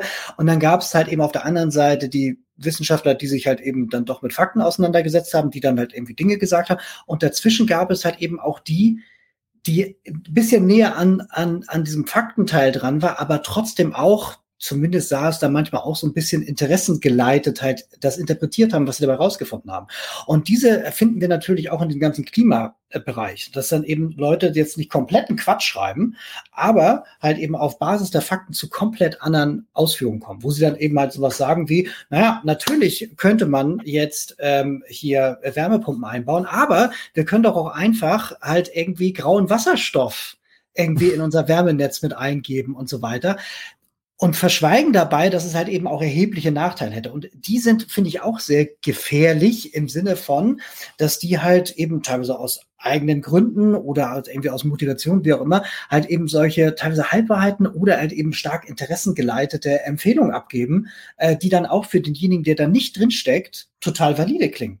Wenn wir mit jemandem von da draußen sprechen, der nicht da drin ist, der hört dann fünf Meinungen und für den klingen alle komplett plausibel, was die ganzen Klimakram und Klimamaßnahmen angeht. Und das ist halt irgendwie auch ein Problem, wenn du versuchst, Mehrheiten zu gewinnen, damit es vorangeht, weil alle sagen, ja, gilt jetzt, was nun wahr. So, das ist halt echt, echt krass. Ja. Mhm. Ähm, hier möchte ich auch nochmal aufgreifen von Schröck 3, nochmal zu diesem ganzen Medienthema. Also warum schaffen es die hanebüchenden Thesen vom Professor Wahl ins ZDF, nur weil er Professor ist, Redakteur sich vom Titel haben blenden lassen oder weil er unbequeme Meinung vertritt, die Traffic erzeugt oder gibt es ein politisches Interesse? Ja, wie gesagt, ich habe es ja vorhin versucht zu erklären. Es, es ist so eine äh, Gemengelage aus verschiedenen Faktoren. Also wir haben einerseits ein relativ neues Phänomen, dieses ausgewogene Berichterstattung. Das würde ich mal so festmachen. Das kam eigentlich so mit Trump, würde ich fast sagen, so und diesen Fake News Geschichten und so weiter. Und da gab es sehr, also aus meiner Beobachtung heraus vor allen Dingen politische Motivationen, das immer wieder einzufordern aus ganz bestimmten Ecken. Ähm, und das war eher tatsächlich schon so die, die AfD-Ecke und so weiter, die ja massiv die öffentlich-rechtliche ähm, ja, an den Pranger gestellt haben und gesagt haben, die berichten ja nur einseitig und so weiter. Und irgendwann ist das so ein bisschen in, in, Fleisch und Blut auch übergegangen. Aber natürlich ist auch die Machart von Talkshows redaktionell immer so, dass es Kontroversen erzeugen muss. Also Talkshows, nur nochmal zur Erklärung, die sind nicht in erster Linie dazu da, Erkenntnisse äh, oder irgendwas Erhellendes hervorzubringen, sondern es sind Unterhaltungsformate. Und meistens sind sie sogar im Unterhaltungsbereich angesiedelt, redaktionell. Also die sind gar nicht im journalistischen Politjournalismus angesiedelt, sondern im Bereich Show, Unterhaltung. Und so sind sie sozusagen auch konzipiert, dass man sagen muss, über diesen Konflikt, den man hat auf dieser Arena, erzeugt man letztendlich Unterhaltungswert. Und jeder fühlt sich da irgendwie abgeholt und so weiter. Jeder hat so seine Position. Und diese Mischung aus, wir müssen ausgewogen sein und wir müssen zu jeder Position eine starke Gegenposition ähm, finden, führt dann eben dazu, dass tatsächlich über dieses symbolische Kapital, nämlich den Professorentitel, da gibt es ja dann auch nicht viele Akteure, die sich trauen, so einen Schmarren auch in der Öffentlichkeit zu erzählen. Deswegen werden diese Leute auch sehr häufig dann dazu eingeladen, weil sie sehr verlässlich, eloquent, rhetorisch ähm, fit dann diese Gegenposition vertreten können. Und dann gibt es halt Beef auf der Bühne, die Leute sind unterhalten, ähm, die Quote stimmt und jeder hat sozusagen da irgendwie sein, seinen Dienst letztlich erfüllt. So kann man sich das so ein bisschen vorstellen. Also es ist jetzt nicht so, dass man irgendwie sagen kann, das ZDF hat eine politische Agenda gegen Erneuerbare zu sein. Das ist Bullshit. Das ja. ist Verschwörungsquatsch. Das ja. ist nicht so, sondern es sind nee, verschiedene nicht, Faktoren, die das emergieren lassen, wie es so schön heißt. Wobei beim Erfahren muss man vielleicht auch noch mal sagen, er hat natürlich ein Themenfeld besetzt, wo eigentlich in der Wissenschaft überhaupt kein Interesse dran bestand, weil es eigentlich völlig irrelevant war. Es gibt, gab keine deutschen Infraschallforscher groß. Hm. Ja, also weil es halt eigentlich kein Thema ist. Ja. aber die, diese, diese minimalen Druckschwankungen, die interessieren niemanden. Ja, also drum konnte er sich auch relativ einfach als Experte da platzieren, ohne dass er, dass jetzt auch jemand anderes jetzt groß ihn den Titel streitig macht. Ja, weil ich sage, Moment mal, ich bin der Infraschall-Experte. Ja, ähm, das war ein Vorteil. Und dann muss man noch sagen, der Herr Fahl hat, ist ein guter Netzwerker, der hatte sehr gute Kontakte zum ZDF. Also ich gehe ich geh eigentlich davon aus, dass der den Film eingefädelt hat. hm. dass der mit am Drehbuch mitgeschrieben hat. Weil er, der hat den sicherlich auch angeregt. Also, also das würde mich sehr überraschen, wenn es anders wäre. Ist natürlich eine runde Mutmaßung von meiner Seite, aber äh, also das, er hat eben gute Kontakte ins ZDF. Ne? Mhm. Also. Wenn er in Mainz sitzt, äh, da kennt es ist, da trifft man sich. Ja, hier, hier ist noch eine, hier ist eine Lernfrage im Chat und zwar, wie kann ich als Laie herausfinden, ob er was ausreichend peer-reviewed wurde, beziehungsweise ob eine Studie Bestand hat? Ja, das ist verdammt schwierig für den Laien. Das ist ja für unsere Wissenschaftler extrem schwierig. Ja, also selbst ich, gerade wenn ich jetzt in dem Themenfeld nicht drin bin, ja, dann, dann kenne ich die Zeitschrift doch gar nicht. Ja, und dann muss ich mich, da muss ich wirklich anfangen zu recherchieren, was hatten die für einen Ruf? Und da findet man natürlich auch unterschiedliche Meinungen, ja, zu irgendwelchen Zeitschriften. Und also, ähm, ich tue mich da, ich tue mir das selbst schwer. Also ich glaube, von Laien ist das fast nicht möglich. Also man kann versuchen äh, zu schauen, ja, gibt es Gegenpositionen, also sind, ist es in wirklich, es gibt ein paar große Journals und so, aber auch selbst die werden aufgeweicht in der Zwischenzeit so ein bisschen, ja, weil das natürlich jetzt auch ein kommerzielles Bereich geworden ist. Und also so richtig, richtig einfach ist es nicht, mhm. muss ich leider so sagen. Bevor wir nochmal in diese äh, Schallfragen reinsteigen, äh, die ich selber gar nicht verstehe, aber irgendjemand hat da wahrscheinlich eine Idee dazu. Aber jetzt erstmal eine andere Frage nochmal zu diesem Wissenschaftsprinzip. Ähm, Economic Ethics fragt, was denkst du, Stefan, zum Thema Ich bin Hanna-Problematik? Spielt das bei diesem ganzen Problem auch irgendwie aus deiner Sicht eine Rolle? Ja, ich meine, das produziert natürlich schon diesen Publikationsdruck mit diesen befristeten Stellen, man muss sich qualifizieren, man muss im Prinzip Publikationen vorweisen. Und da, das befördert natürlich solche Zeitschriften wie MDPI, äh, die dann, äh, wo man leicht durchs Review durchkommt, wie wir gerade gesehen haben. Und das ist äh, aber eigentlich auch Gift für die Wissenschaft, ja, dass man eigentlich sich auf dieses Review-Verfahren nicht mehr verlassen kann. Und ja, vielleicht wird es, wäre es einfacher, wenn es, wenn es weniger diese Karriere gibt, sondern schneller in also sozusagen in eine sichere Anstellung münden würde. Ja, es ist schwierig, da wirklich einen guten Weg zu finden, glaube ich. Mhm. Aber das, also ich denke schon, dass das auch befeuert, gerade diese, diese Raubjournale, dass die gewachsen können, weil eben dieser Druck da ist. Ja. Wenn du jetzt sozusagen da nochmal zu in Richtung Medien, Medienmacherinnen ähm, und so weiter, Journalismus, ein, ja, wenn du sie jetzt so auf die Schnelle mal ad hoc beraten würdest, was würdest du ihnen sozusagen empfehlen im Umgang mit all dieser Thematik? Was, was sollten sie anders machen? Was, worauf sollte man achten? Wen sollte sie vielleicht zu Rate ziehen und so weiter? So. Ja, vielleicht wäre es gerade bei solchen Thematiken schon gut, äh, wenn man ja, zum Beispiel bei der Infraschallthematik hätte man wahrscheinlich einfach mal einen Physiker fragen können. Einfach sagen, okay, vielleicht kenne ich einen, der ist Physiker, der kann das einfach mal einschätzen. Ist denn das plausibel? Ich habe hier so einen Versuch, für Fall hat man da irgendwas gezeigt, was schätzen das ein? Und dann hätte, man, hätte der vielleicht schon sagen können, also das kommt mir völlig, also unglaubwürdig vor, dass da irgendetwas passiert. Ja. Und ansonsten würde ich versuchen halt einfach, dass man mehrere Meinungen mal abklappert. Also es gibt jetzt auch mit, mit Scientists for Future haben, gibt es ja auch durchaus auch Leute, die öffentlich sind und die man auch vielleicht auch mal fragen können und die auch ein gutes Netzwerk haben, die dann auch wissen, okay, die Frage kann ich selber jetzt nicht beantworten, aber ich kenne jetzt zum Beispiel den und den, der ist jetzt, der forscht in dem Bereich, melden Sie sich doch mal bei dem. Ja. Also das heißt, das wäre sicherlich, würde ich sagen, ein guter Anlaufpunkt, gerade also für die Klimafragen und auch für die Energiefragen und so weiter. Mhm. Dann Frage an dich. Kennst du das Paper What Lies Beneath the Scientific Understatement of Climate Risks von David Spratt und Ian Dunlap, Vorwort von Schellenhuber, in dem dem IPCC vorgeworfen wird, die Risiken des Klimawandels teilweise massiv unterzubewerten, Modelle schön zu rechnen, Worst-Case-Szenarien auszublenden? Ich habe davon nur gehört, ich habe es noch nicht gelesen. Äh, aber dass der IPCC konservativ ist, das ist ja eigentlich bekannt. Weil ja. es muss ja im Konsens, es muss ja Konsens herrschen und da werden, also, ja, er ist tendenziell eher konservativ. Ja, bei dem, dem müssen ja alle dann zustimmen, diese, diese, diese Meinung. Ich meine, er liest dich trotzdem nicht gerade unbedingt wie, Wie es ist schon so, genau, man, man kommt gar nicht so, drum herum. So, so schon unangenehm genug, ja. Also ja, ja, aber das ist, ist bekannt, dass der IPCC eher konservativ ist und äh, vielleicht die Dinge sogar eher noch schön schöner sieht, als sie tatsächlich sind. Es ist ja auch, wir mussten ja auch sehen, dass sich viele Prognosen eher immer am oberen Rand, also dass die, das, was jetzt eingetreten ist, eher am oberen Rand dessen ist, was die ganze Zeit prognostiziert war. Ja, mhm. teilweise sogar auch drüber geht. Das ist, ist wirklich. Ja, oder drüber geht. Ja. ja.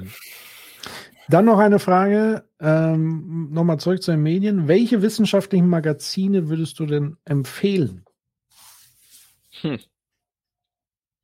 vielleicht auch für Laien. Wissenschaftliche Magazine, das kann ich eigentlich nicht beantworten. Also es gibt ja so viele Zeitschriften. Also meistens sucht man sich halt einfach, man hangelt sich von einer Publikation zur nächsten. Also man, wenn man sich für ein Thema interessiert, sollte man halt mal vielleicht durchaus auch mal vielleicht mit einem guten Buch anfangen, wo dann entsprechend Referenzen drin sind und dann kann man weitermachen, wenn.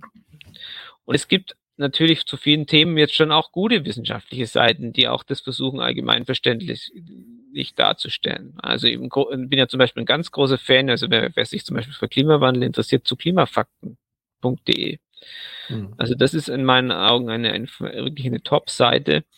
Äh, Habe ich bisher auch, also wirklich, also einmal immer knapp, aber es ist eigentlich, also ich habe noch keinen einzigen wirklich ernstzunehmenden Fehler auf dieser Seite entdeckt. Und auch immer dann auch in der Langversion und wo auch dann etwas differenzierter dargestellt wird. Also das ist eigentlich eine wunderschöne Seite, wer jetzt da, sagen wir mal, jetzt noch nicht so viel dazu gelesen hat. Ne? Das mhm. kann ich also nur empfehlen. Sehr gut. Ähm, und nochmal Anschlussfrage. Präzisierung meiner Frage. Kennst du Blogs oder ähnliches? Also Weblogs, die zum Einsteigen einladen, so wie in der Ökonomik gibt es Oxy-Blog, Makronom, also Online-Magazine. Ist dir da irgendwas? Ja, da wäre ja im Prinzip die Klimafakten, wäre eigentlich eine ja. sehr lesenswerte Webseite dazu. Und natürlich auch was Silox oft publiziert. Also da gibt es auch sehr gute, also Artikel, also ich bin ja auch ein mhm. großer Fan von Stefan Ramsdorf, der der da wirklich immer, ich finde es immer faszinierend, wie der, der, der dann irgendwelche ja, Thesen wieder gerade rückt und äh, den Leuten erklärt, warum das und das und das überhaupt nicht stimmen kann. Also der hat ja auch damals zum Beispiel, die BGR hat ja auch da so mal so ein Klimawandelleugnerbuch rausgegeben, also eine Bundesanstalt muss man sich auch mal geben. Er hat damals mhm.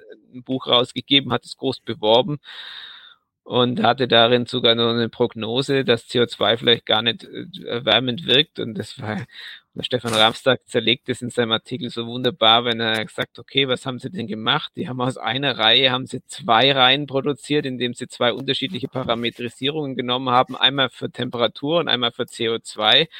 Und dann haben sie sich gewundert, dass das so toll korreliert, weil es natürlich einfach deswegen korreliert, weil die beiden auf der gleichen Reihe passieren. Ja, das ist also, das war halt genau der funktionellen Zusammenhang, der der Unterschied in der Parametrisierung war. Also es war schon, also die sind auch super, finde ich, diese Artikel.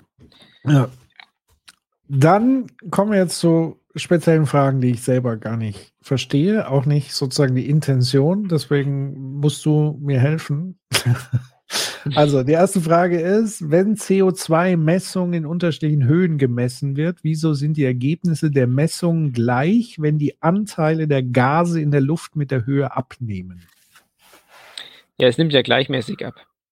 Das heißt also, im Großen und Ganzen verhalten sich ja die Gase wie ideale Gase. Das heißt also, die Dichte nimmt von allen ab. Und ein ppm ist ja nur sozusagen Parts per Million. Das heißt, man zählt sozusagen eine Million Gasmoleküle durch und guckt, wie viel sind davon CO2. Ja. ja. Und deswegen, wenn es dann dünner ist, dann muss ich halt im Prinzip mehr Volumen durchziehen, bis ich die Anzahl wieder habe. Aber das Verhältnis bleibt trotzdem gleich, weil es ist ja nicht so, dass es das, ich meine, es gibt vielleicht eine ganz leichte Differenzierung, aber das macht nicht viel aus. Also, weil durch die Schwerkraft wird CO2 ist theoretisch ein bisschen schwerer, aber das vermischt sich in der Atmosphäre trotzdem perfekt eigentlich. Und dann, dann nimmt im Endeffekt, es nimmt im Endeffekt die Konzentration von allen Gasen ab. Es sind alle Gase dünner, also auch CO2. Und deswegen, wenn man nur das Verhältnis misst, dann kommt man bei jeder Höhe auf das gleiche Ergebnis. Mhm. So, jetzt kommen noch zwei Schallfragen die ich, wie gesagt, selber gar nicht verstehe. Wenn das menschliche Ohr anatomisch zylindrisch angeordnet ist, wie hoch wird dadurch die Infraschallwelle auf das Trommelfell verstärkt? Also das Trommel, also das Ohr ist wirklich ein Wunderding, muss man sagen. Es ist aber, und es verstärkt tatsächlich Schall, aber es verstärkt den Schall eher so bei 1000 Hertz. Da hat man einen sehr hohen Gewinn, also Verstärkungsgewinn, sonst könnten wir gar nicht so gut hören. Ja, das ist nämlich faszinierend, mit welchen minimalen Schalldrücken wir im Prinzip umgehen können. Der nimmt aber nach in, mit der Frequenz extrem ab. Ja, also je tiefer ich wäre, umso, umso, umso weniger stark wird es. Und im Infraschallbereich ist da eigentlich nicht mehr, ist da keine Verstärkung mehr vorhanden. Das heißt also Infraschall, und da ist man sich, da, das sind die physikalischen Experimente eigentlich sehr eindeutig. Infraschall kann ich nur hören, also sag mal so ein 10 Hertz Infraschall kann ich nur hören, wenn er eigentlich bei 100 Dezibel ist. Also das ist dann schon richtiges Wummern. Ja, also das, man, es gibt eine Situation, wo jeder Infraschall gehört hatte, war mal, wenn man im Auto hinten die Heckscheiben aufmacht und fährt und dann wummert es im Auto so und das sind aber dann 120 Dezibel. Ja, also das ist also richtig kräftiges Wummern und das sind also Windenergieanlagen, die kommen auf 60 Dezibel. Das ist Faktor Millionen weniger. Also das ist also da ist nicht, also da gibt's gibt's auch gar kein, also es gab jetzt letztens noch mal eine Studie dazu, da haben sie genau, haben sie genau mit dem, mit dem Lautsprecher, mit einem großen Lautsprecher haben sie im sehr gut kontrollierten Versuch exakt diese Signatur von den Windenergieanlagen nachgezeichnet und geguckt, ob die im Doppelblindversuch irgendwelche Unterschiede finden und sie haben halt keine gefunden. Das ist auch das genau, was wir erwarten. Ne? Und das, mhm. das ist wieder ein Indiz. Also alle Versuche, die versucht haben, irgendeine Wirkung von Windenergieanlagen, Infraschall auf den Menschen äh, und sei es nur eine minimale Wahrnehmung nachzuweisen, sind bisher gescheitert. Ja, und das entspricht auch unserem Verständnis vom Hör, vom Ohr, dass das einfach in dem Bereich schlicht und einfach nicht empfindlich genug ist. Also wie uns fehlt im Prinzip der Infraschallsender als Empfänger. Ja, mhm. ist wahrscheinlich auch gut, sonst hätten wir wahrscheinlich die Steinzeit gar nicht überlebt, weil unser Ohr wäre ständig da irgendwo rumgewummert und hätte uns von allen möglichen anderen abgehalten. Ja, weil mhm. Infraschall gibt's halt ständig. Ja, also sobald der Wind ein bisschen weht, haben wir dann ein ständiges Infraschallsignal. Elefanten kommunizieren darüber so ein bisschen über Ja, aber die müssen schon auch ganz schön, ganz schön pusten. Ja, ja. ja das ist also dann schon richtig laut, ja. Also das ist dann auch ein lautes Signal. Und die haben, glaube ich, auch ein spezielles Ohr dafür. Die haben ja. tatsächlich die Möglichkeit, dort besser zu hören. Aber also ich kenne mich mit, mit, mit Schall wenig aus. Ich habe aber vor kurzem einen äh, Bericht gehört, äh, tatsächlich gehört, deswegen passt das dann wieder zu Schall, nämlich die Lärmbelastung durch LNG-Terminals. Und die liegt, glaube ich, weit über von Infraschall. Ja, und das ist aber hörbarer Schall. Ich meine, hörbarer ja, ja, Schall genau. bei Windenergieanlagen dürfen wir auch nicht unterschätzen. Den gibt es schon auch. Also, und das okay. ist aber auch, äh, da, da, da wird auch kein Wissenschaftler sagen, dass der nicht gibt. Ja, der, mhm. es gibt diese Strömungsgeräusche und die sind da und deswegen gibt es ja auch für jede Windenergieanlage, die aufgestellt wird, ein Schallgutachten, mhm. in dem der Betreiber nachweisen muss, dass selbst im Extremfall die üblicherweise 45 dBA nachts am Haus, also am Fenster, außen am Fenster nicht überschritten werden. Ja, ist das so eine generelle, ja. ist das so eine generelle Schallvorschrift, also auch mit Autobahnen etc., die nebendran hier bei mir wummert und so weiter, gilt das dann genauso? ja, bei Neubau. Wenn die Autobahn ja. schon da ist, dann kann man nichts mehr machen. Okay. Dann ist wurscht, dann kann man da schon mehr. Wenn der Verkehr zugenommen hat, dann hat er halt zugenommen. Dann hat man halt mehr Belastung. Ja. Gut, aber nee, das also heißt, wenn jetzt Herr Wissing 1000 Kilometer neue Autobahn baut, dann muss er. Ja, dann ist die Frage, was ist ein Neubau? Also, wenn, dann, ja. wenn eine, die vorher zweispurig war, auf vierspurig erhöht, dann ist das kein Neubau, sondern bloß ein Ausbau, dann gelten auch die Schallvorschriften. Dann, also dann ist es nur Kulanz, wenn dann Schallschutzmaßnahmen ergriffen werden. Aber es ist keine Pflicht, weil es ja immer nur ein Ausbau ist. Also Bestandsausbau sozusagen. Noch ja, also. Ja. Genau, also Schall ist bei Windenergieanlagen schon ein Thema und man muss halt da einfach, äh, aber das, da gibt es ein Gesetz, das das halt regelt, wie für andere technischen Anlagen auch. Und das ist auch für die LNG-Terminals, ist das natürlich schon auch ein Thema und da haben sie, glaube ich, tatsächlich auch ernste Probleme, weil die da offensichtlich schon äh, noch mehr Lärm erzeugen, als sie eigentlich gedacht haben. Ja, allein, glaube ich, die ankommenden und wegfahrenden Schiffe und so weiter, dann dieser ganze Pumpvorgang etc., da ist sehr, also es war zumindest auch sehr gut über die Medienübertragung, konnte man sich so eine gewisse Vorstellung machen, was die Anwohner da durchmachen. Ähm, da nochmal die Frage Schall, in, Interferenz von Schallwellen und seismologischen Wellen. Ich glaube, das zielt so ein bisschen darauf ab, können Infraschallwellen irgendwelche, haben das seismologische Auswirkungen, also Beta ja, also das wird oft, das glaube ich, da gibt, ich weiß nicht, ob die Frage in die Richtung zielt, aber es wird oft, ähm, kommt immer wieder das Thema, ja, aber das gäbe ja neben dem Infraschall ja auch den Körperschall und der Infraschall, oder, der, oder manche sagen, der Infraschall würde über den Boden übertragen. Man muss das eigentlich klar trennen. Also Infraschall ist grundsätzlich etwas, was über die Luft übertragen wird. Und das ist eigentlich auch, ähm, ja, und dann gibt es aber natürlich auch von Windenergieanlagen, wenn die arbeiten, gibt es auch seismische Wellen. Das heißt, die Windenergieanlagen, der Turm, der überträgt Kräfte auf den Boden, ja, geht nicht anders. Und er schwingt auch ein bisschen. Und diese Kräfte breiten sich dann über Rellewellen, breiten die sich dann in die Umgebung aus. Aber auch das ist natürlich gemessen. Ja, also wir wissen, welche sozusagen Erdbeschleunigungen da auftreten. Und da ist es auch so, dass diese Beschleunigungskräfte, die da auftreten, weit unter dem sind, äh, die, was wir Menschen wahrnehmen können. Ja, wir können, wenn ein, wenn ein Erdstoß ist oder ein LKW neben dem Haus ist, dann können wir auch eine Vibration spüren. Ja, wenn der so wummert oder sowas, dann merkt man das manchmal, wie dann was vibriert im Haus. Aber das, was von den Windenergieanlagen ausgeht, ist einfach viel zu schwach, als dass das in dem Haus wirklich zu wahrnehmbaren Vibrationen führen würde. Also man kann das ja messen. Also das sind wir, glaube ich, auch Größenordnungen drunter unter dem, was eigentlich nötig wäre, dass man es merken könnte. Ja.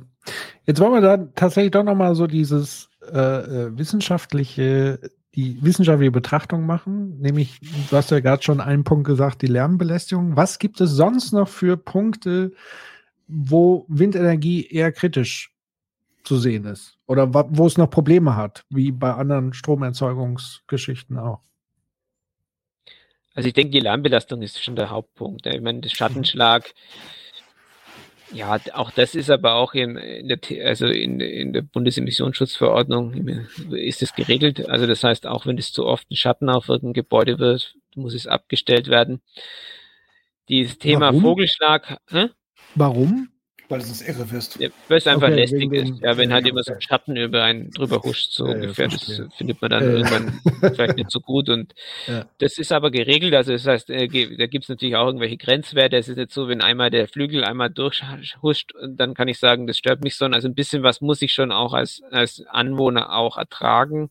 Genauso wie ich halt auch meine Straße ertragen muss, ob ich sie nutze oder nicht.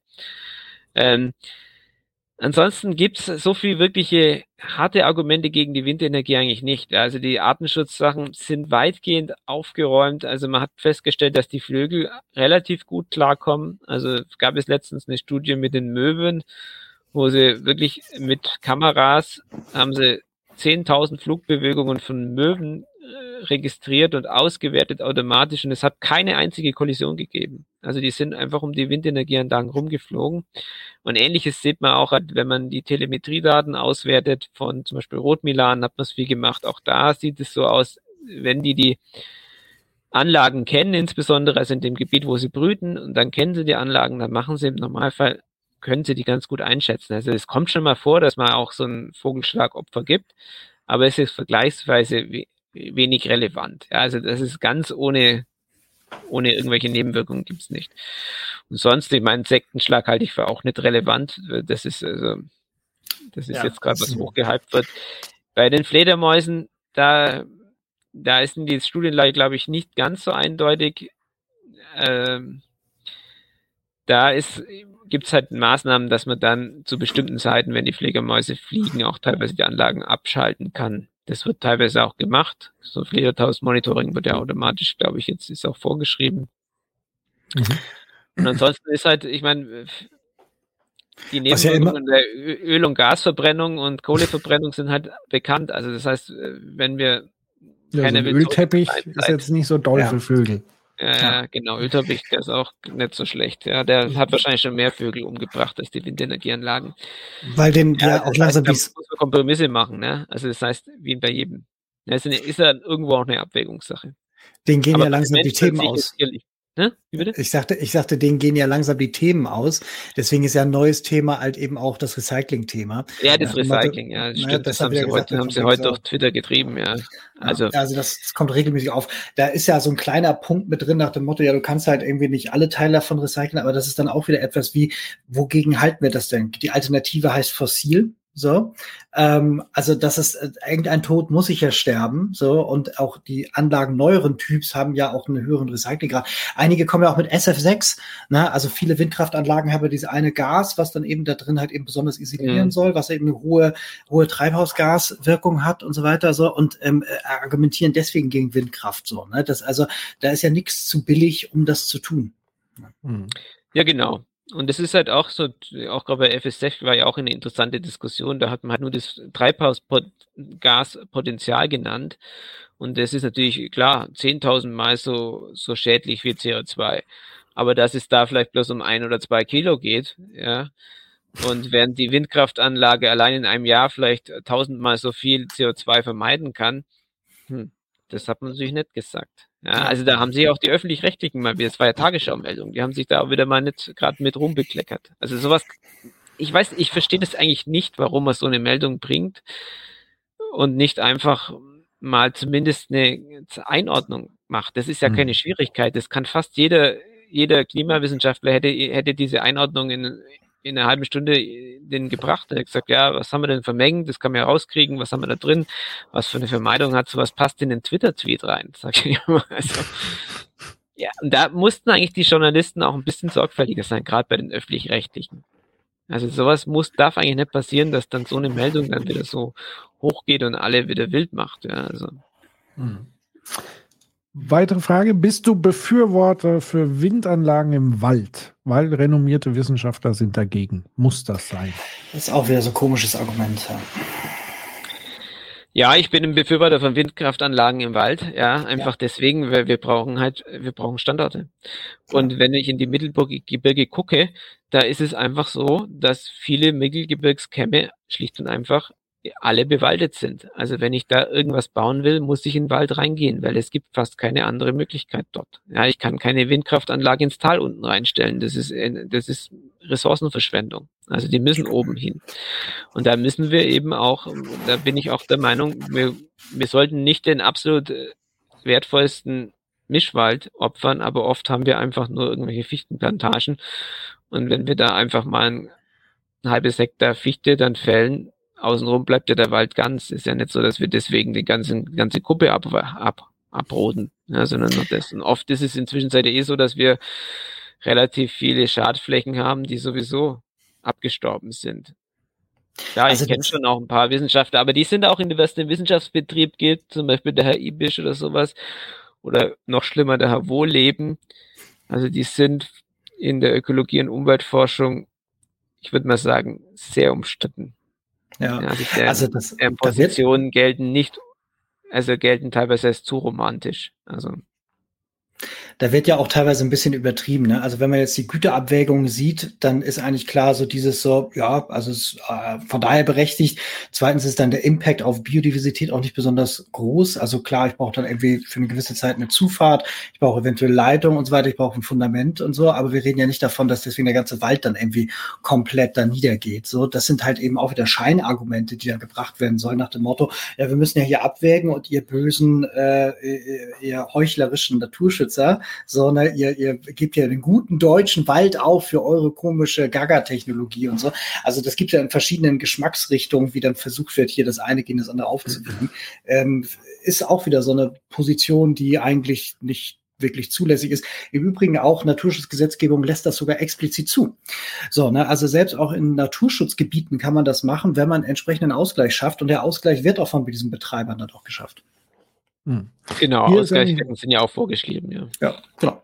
Hier ist eigentlich auch eine ganz gute Frage, wo ich zumindest auch mal eine Bemerkung dazu geben kann. Und zwar können wir nicht Windräder auch so designen, dass daran sich Tiere oder Pflanzen ansiedeln können, ohne dass das Windrad darunter leidet. Da sage ich jetzt sozusagen als jemand, der sich mit Innovation und so weiter auch beschäftigt und beschäftigt hat.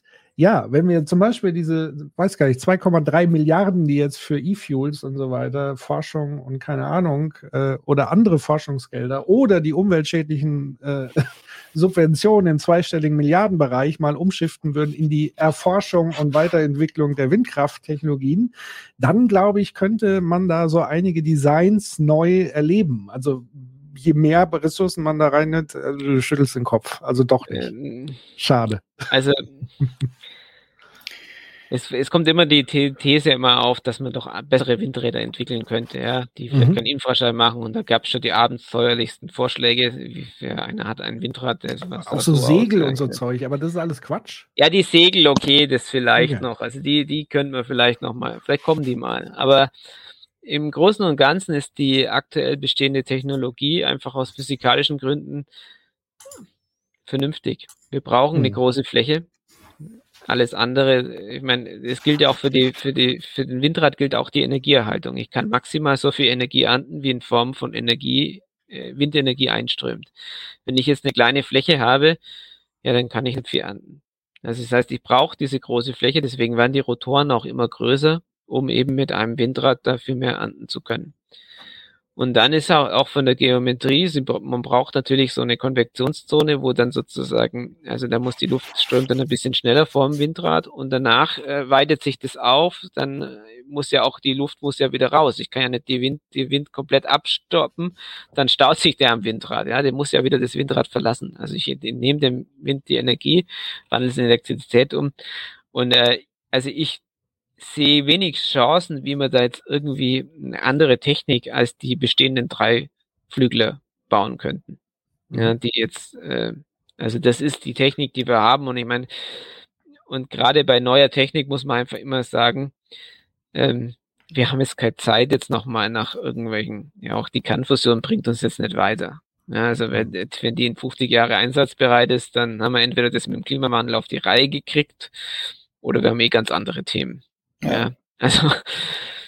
Ja, also deswegen, da bin ich skeptisch. Also ich denke, wir müssen mit dieser Technik, die wir haben, leben und die ist so schlecht ja nicht. Also die ist doch ganz ordentlich. Also die, die wir haben eine gewisse Schallemission, wir haben vielleicht ein, äh, natürlich ein paar Vögel oder Fledermäuse, die daran Schaden nehmen, aber verglichen mit anderen Techniken, die wir sonst so einsetzen, auch Stromleitungen gibt's ja und, und da sterben ja viel mehr Vögel und ja, und der Verkehr verursacht viel mehr Lärm als der als die Windenergieanlagen. Also von daher denke ich, sollten wir auch dies akzeptieren. Wenn wir weiterhin irgendwie Energie haben wollen, dann müssen wir auch irgendeine Energie, also müssen wir wahrscheinlich die Windkraft auch nutzen.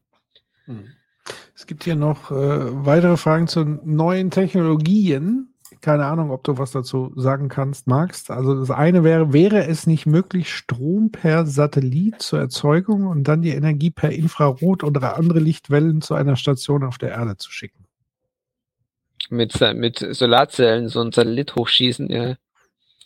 Ja, das ist utopisch. Die Energie, die wir da reinstecken, die kriegen wir damit nie wieder raus. Ja, also das ist, Infrarot nee. muss dann ja auch Atmosphärenschichten durchdringen, Wolken und so weiter. So, also das, das, es gab mal tatsächlich auch so Überlegungen, die dann immer wieder mal so, äh, auch dieses, man, man fängt dann Sachen auf und dann mit so einem Kabel dann nach unten. Also das ist irgendwie, wir haben funktionierende Technologie, die wir jetzt nur skalieren müssen. So, also es gibt jetzt irgendwie, das kann man ja alles in der Zukunft vielleicht sich nochmal überlegen, aber wir haben jetzt gerade ein Zeitproblem, dass wir jetzt aus fossiler Energie raus müssen. Ja, und aber bei sowas müsste man einfach mal sich ausrechnen, was kostet es, so ein Ding hochzuschicken? Wie viel ja. Energie brauche ich da? Ja, ich kann, man kann mir ja gucken, wie schwer das ist. Also ich habe sowas noch nicht abgeschätzt, weil ich jetzt noch keine, das nichts gesehen habe. Und dann muss man ja sagen, okay, dann fange ich dir die Energie da oben auf, dann schicke ich die runter. Ja, was ist mit den Umwandlungsverlusten? Also ich, ja weiß nicht, ich müsste ja fast per Laser rumschicken, runterschicken, weil sonst kann ich das nicht gebündelt runterschicken, weil sonst geht es ja weiß Gott wohin. Ja. Und wenn ich es dann per Laser rumschicke, also die Laserwirkungsgrade sind eigentlich eher so im Prozentbereich. Also das heißt, da wird nicht viel ankommen von der Energie. Mhm. Und dann habe ich unten wieder den Umwandlungsschritt. Also das, glaube ich, ist einfach, ja, vielleicht was eher für Science Fiction. Möglicherweise auch eine Science-Fiction-Frage, keine Ahnung. Wurde mal ein Material geforscht, das die Kraft einer Tesla-Wasserturbine aushalten kann? Das würde die Wasserenergie verbessern und dann bräuchte man weniger Windturbinen. Also meines Wasserturbinen arbeiten eigentlich schon in dem Bereich von 90, 95 Prozent Wirkungsgrad. Die nehmen fast die komplette Energie aus dem Wasser raus. Ähm, da ist physikalisch einfach nicht viel Luft. Also mhm. das heißt, die paar Prozent, die ich da vielleicht noch mit irgendwelchen optimierten Turbinen rausholen kann, ja. das wird uns, das wird uns bei der Menge an Wasserkraft, die wir in Deutschland überhaupt zur Verfügung haben, nicht helfen. Also die Wasserkraft ist im Endeffekt auch mehr oder weniger komplett ausgebaut. Also es gibt vielleicht noch ein paar kleine Bäche, die ich da noch mitmachen kann, aber die großen Flüsse wie Main, Donau, ich bin ja aus Süddeutschland, die sind alle schon mit Staustufen versehen. Da ist nicht mehr viel zu wollen. Mhm. Und ähm, das ist schon seit 100 Jahren so. Da hat sich auch nichts geändert. Und wir müssen eher damit rechnen, dass die Wasserkraft sogar an Bedeutung halt einfach verliert, weil wir einfach ja. ein bisschen weniger Wasser haben werden. Ja. Also das heißt, dass da auch weniger in den Wasserkraftwerken produziert wird. So große Bedeutung hat sie ja maximal noch in Bayern. Und da woanders ist da eh kaum große Bedeutung für die Wasserkraft. Also das heißt, mhm. da, da, da zu glauben, man könnte jetzt mit irgendwelchen Wirkungsgrad wundern noch kommen, die mhm. 5% werden es nicht rausreißen. Okay.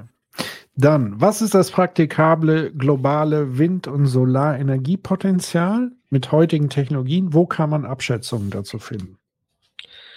Uh, da habe ich schon mal welche gehabt. Also da gibt es ja schon genügend Abschätzungen, gerade also PV-Potenzial ist ja gewaltig. Ja, also da gibt es ja auch so Vorstellungen, das ist gar nicht mal so viel von der Sahara, ein kleines Stück von der Sahara, um, um den komplette, müsste ich nochmal nachgucken, aber das findet man, glaube ich, relativ schnell. Ja, mhm. Wind ist ein bisschen eher wohl begrenzter, ja, also können wir nicht beliebig ausbauen, weil natürlich ist das äh, keine Ressource, die jetzt in aller, ja, beliebig vorhanden sind. Es gibt halt bestimmte Regionen, wo gut Wind verfügbar ist, in anderen eben nicht so arg. Aber es ist schon noch auch noch einiges da. Das müsste ich aber raussuchen, habe ich jetzt nicht auswendig. Mhm. Also äh, Studien in Deutschland, die gehen eigentlich meistens davon aus, dass wir mit entsprechender Elektrifizierung und so weiter, dass wir schon so, so zwischen 60, 70 Prozent unseres Energiebedarfs direkt im Land decken könnten mit vor allem Wind- und PV-Energie. Und dann eben aber auch nochmal weiterhin Energie, was wir jetzt ja in viel größerem Maße machen. Jetzt importieren wir ja, was auch immer, glaube ich, 80, 80 Prozent unserer Energiebedarfs importieren wir ja in Form von Öl und Gas. Ja. Ähm, das würde auch in Zukunft gehen viele davon aus, dass wir auch noch Energie importieren und zwar in Form von Strom. Das heißt, dass über große Leitungen dann äh, uns zugeleitet wird, zum Beispiel aus dem Süden oder aus Nordafrika und in Form oder auch von Norwegen eventuell und in Form von Wasserstoff. Das mhm. sind eigentlich, glaube ich, so die Zukunftsszenarien, die und eventuell auch E-Fuels kann schon auch sein, dass man dann auch fertige E-Fuels importiert. Aber so 60, 70 Prozent ähm, nationale Deckung ist durchaus, glaube ich, möglich, ohne dass wir jetzt nur alle Felder mit PV-Anlagen zuklatschen müssen. So ist es mhm. nämlich nicht. Das ist nochmal so eine Anschlussbemerkung. Jetzt möchte ich mein, ist so eine Lernzielkontrolle für mich, eine physikalische, weil es kommt nochmal dieses Turbinenthema und äh, da wird sozusagen bemerkt, die Tesla-Turbine hätte es effektiver gemacht, das hätte nur kein Material ausgehalten bei mehreren G-Umdrehungen. Jetzt kommt sozusagen meine Lernzielkontrolle, wenn ihr sagt, wie viel war es, 95% Wirkungsgrad, kann ich ja nicht mehr rausholen, als da ist. Also Input glaub, ist der, Output. Oder ich glaube, wir reden, wir reden wahrscheinlich da aneinander vorbei. Also im Sinne, ich glaube, der Fragensteller meint etwas anderes als das, was Stefan erzählt gerade. Okay. Also kommt mir beinahe so vor. So, weil ähm, äh, Wasserkraft und dann irgendwie hier äh, dadurch bräuchte man jetzt, also kann man das wesentlich, also das klingt ja wie Wasserspule, Tesla, bla. Das, ja, ähm, aber ich, ich habe doch eine Wasserkraft, die hat eine, eine, eine gewisse Konstante, wie auch immer. Ja. Ich kann da nicht mehr draus machen, als reinkommt, oder? Ja, ja, auf keinen Fall. Also Wasserkraft, also, Wasserturbinen arbeiten sehr effektiv, die ziehen fast das komplett, die komplette Druckenergie, die im Wasser steckt, ja, das kommt ja dann an als ein Strahl mit einer gewissen Geschwindigkeit und einem gewissen Druck. Und das nehmen die weitgehend raus, diese Energie. Hm. Da bleibt mehr viel übrig. Ja, sonst würde ja nach dem Kraftwerk, ich meine, wir haben ja teilweise Kraftwerke, die haben 1000, Höhe, 1000 Meter oder 1500 Meter Höhendifferenz. Wenn da so ein Strahl ankommt und die würden die Energie nicht rausnehmen, dann würde da unten ganz schön was rausrauschen. Also so. Hm. Ja, also Aber das heißt, da, da sehe ich jetzt nicht den Punkt, wo man jetzt da noch viel optimieren kann. Ja. Hm. Also, ich weiß nicht, ob es da kleinere Turbinen gibt, aber ich kann aus dem Wasser an sich nicht mehr viel Energie mehr rausholen, weil das eigentlich fast schon alles rausgeholt ist. Mhm. Was hältst du von gezeigten Werken? War hier noch eine Frage? Ja, ähm, mir fehlt bisher die überzeugende Realisierung. Ja. Hm. Also, und das ist natürlich auch ein großer Eingriff in in ein Ökosystem, wenn ich da entsprechend Bauwerke da machen muss. Also, hat man immer wieder gehört, dass das spannend sein könnte, aber ich wüsste gar nicht, ob es jetzt schon wirklich erfolgreiche Modelle gibt, wo das eingesetzt wird. Oder war nicht mal im hm. Ärmelkanal eins so ein Gezeitenkraftwerk? Äh, und ich glaube, Niederlande haben auch Versuchsanordnung damit gehabt, so. Ähm, aber habt ihr jetzt auch nicht. Also es gab ja auch diese, diese, auch diese so ähm, Skizzen von so schwimmenden Dingern, die dann, also jetzt nicht nur da, wo jetzt irgendwie extra, also Tidenhub in Küstennähe ist, mhm. sondern quasi die dann auf der hoher See dann irgendwie abgehen sollen und so. Ja, ja. Oh, also ja, man muss sich halt wirklich immer angucken, wo kommt die. Also ich gebe da schon ganz noch, ich habe noch ganz tolle, noch viel tollere Ideen gehabt. Irgendwann halt gemeint, man müsste lauter Piezo-Elemente in die Straßen einbauen und wenn die Autos drüber fahren, würden die so viel Strom produzieren, dass man dann ganz Deutschland damit versorgen könnte. Ja. Ähm, meistens ist die Energieerhaltung eigentlich ein guter Anhaltspunkt, ob irgendetwas funktionieren kann oder nicht.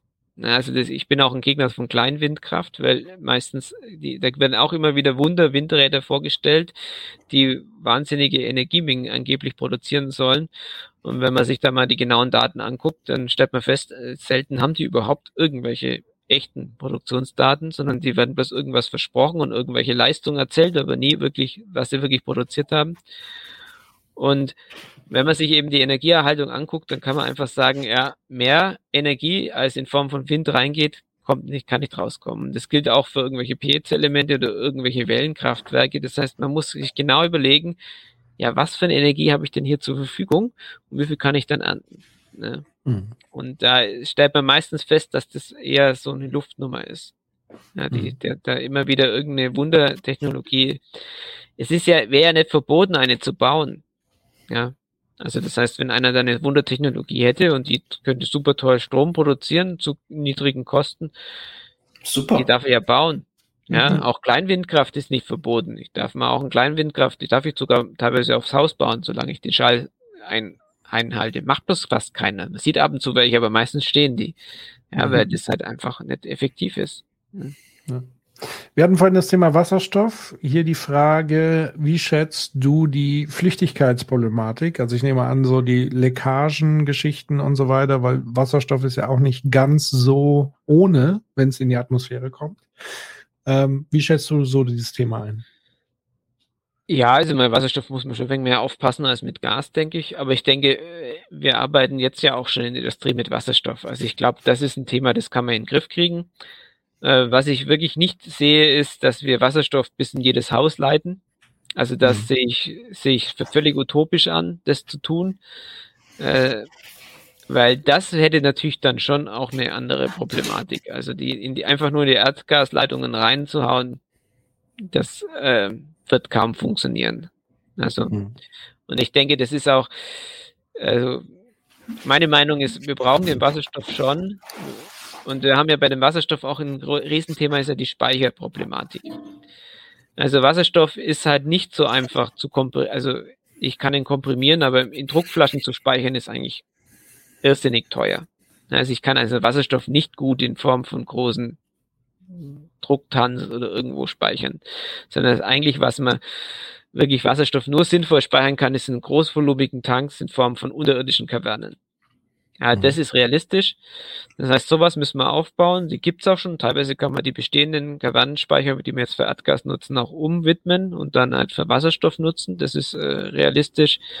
Und dann bedeutet es halt, dass wir Wasserstoffnetz haben werden, was aber vor allem die großen Industriebetriebe anfährt und ähm, solche Kraftwerke, Wasserstoffkraftwerke, die vermutlich dann auch noch an den an den Fernwärmenetzen hängen und die dann wirklich dann einspringen. Also das ist eigentlich so ein typisches Szenario, dass man sagt, okay, man hat ein Fernwärmenetz, das hat einmal ein Wasserstoffkraftwerk, was einspringen kann, wenn zum Beispiel jetzt wirklich wenig Wind- und PV-Produktion ist. Und auf der anderen Seite hat das Fernwärmenetz aber auch noch Großwärmepumpen. Und dann kann das wirklich sehr flexibel reagieren, wenn gerade viel erneuerbare Energien im Netz sind, dann können die die Großwärmepumpen laufen lassen, damit günstig Wärme produzieren, auch mit 100 Grad Vorlauftemperatur ist mit Großwärmepumpen durchaus möglich, haben die immer noch Arbeitszeiten von zwei, zweieinhalb, je nachdem, wie sie die Wärme herbekommen. Und wenn dann eben die Mangel ist, also dann sind die im Prinzip eine Stromsenke für erneuerbare Energien.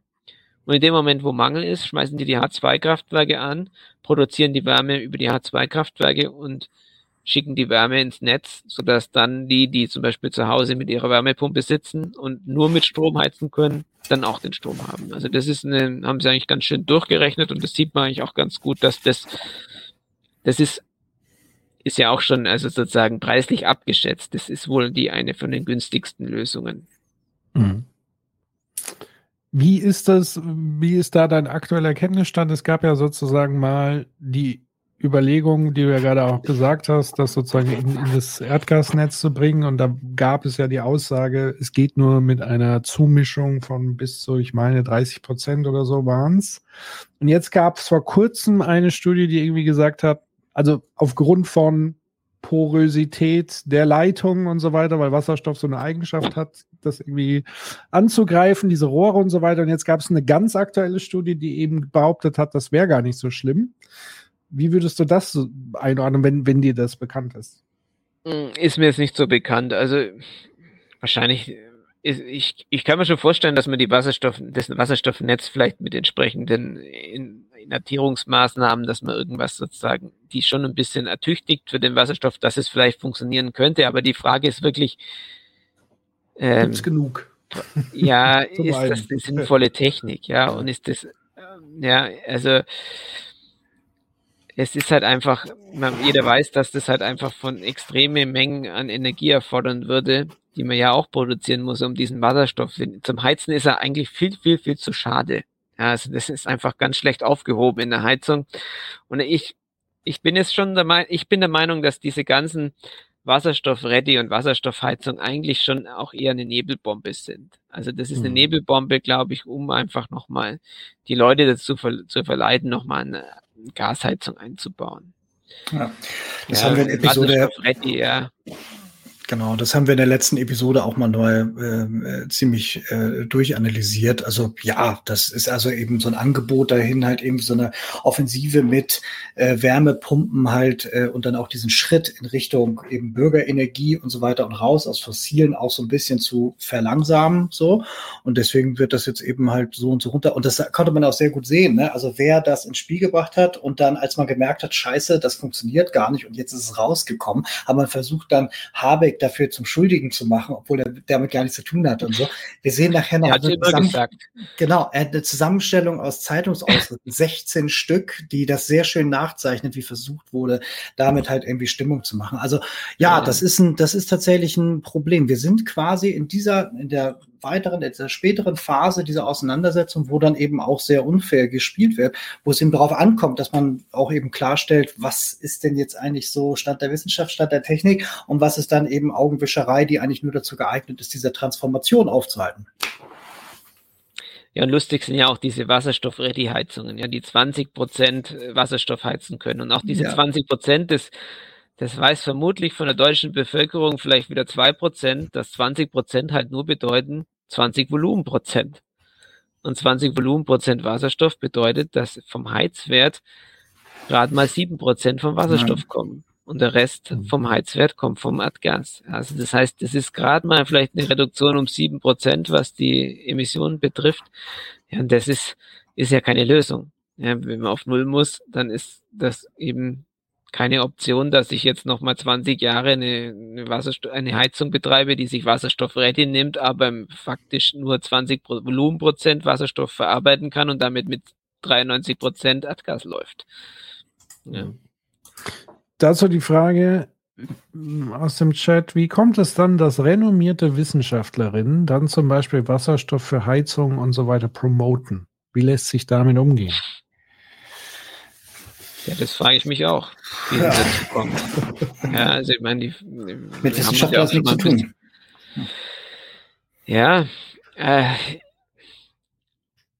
ich meine, dieses, dieses, es gibt immer das Thema und die Frage, ja, wie, wie soll es funktionieren, wenn alle ihre Wärmepumpen bauen? Klar, wir müssen die Verteilnetze verstärken, ja, und äh, wir müssen auch überlegen, ob vielleicht, also ich habe ja immer dafür plädiert zu sagen, ja, für eine Übergangszeit müssen wir vielleicht auch mit Hybridlösungen arbeiten, die dann genau diese Spitzenzeiten ja entlasten. Ja, wenn ich jetzt wirklich eine Kältewelle habe und die Wärmepumpen müssen wirklich extrem arbeiten und müssen auch ihren Heizstab teilweise anschmeißen, dann habe ich eine Spitzenlast, die, die, ich, die, die das Verteilnetz nicht mehr hergibt. Ja?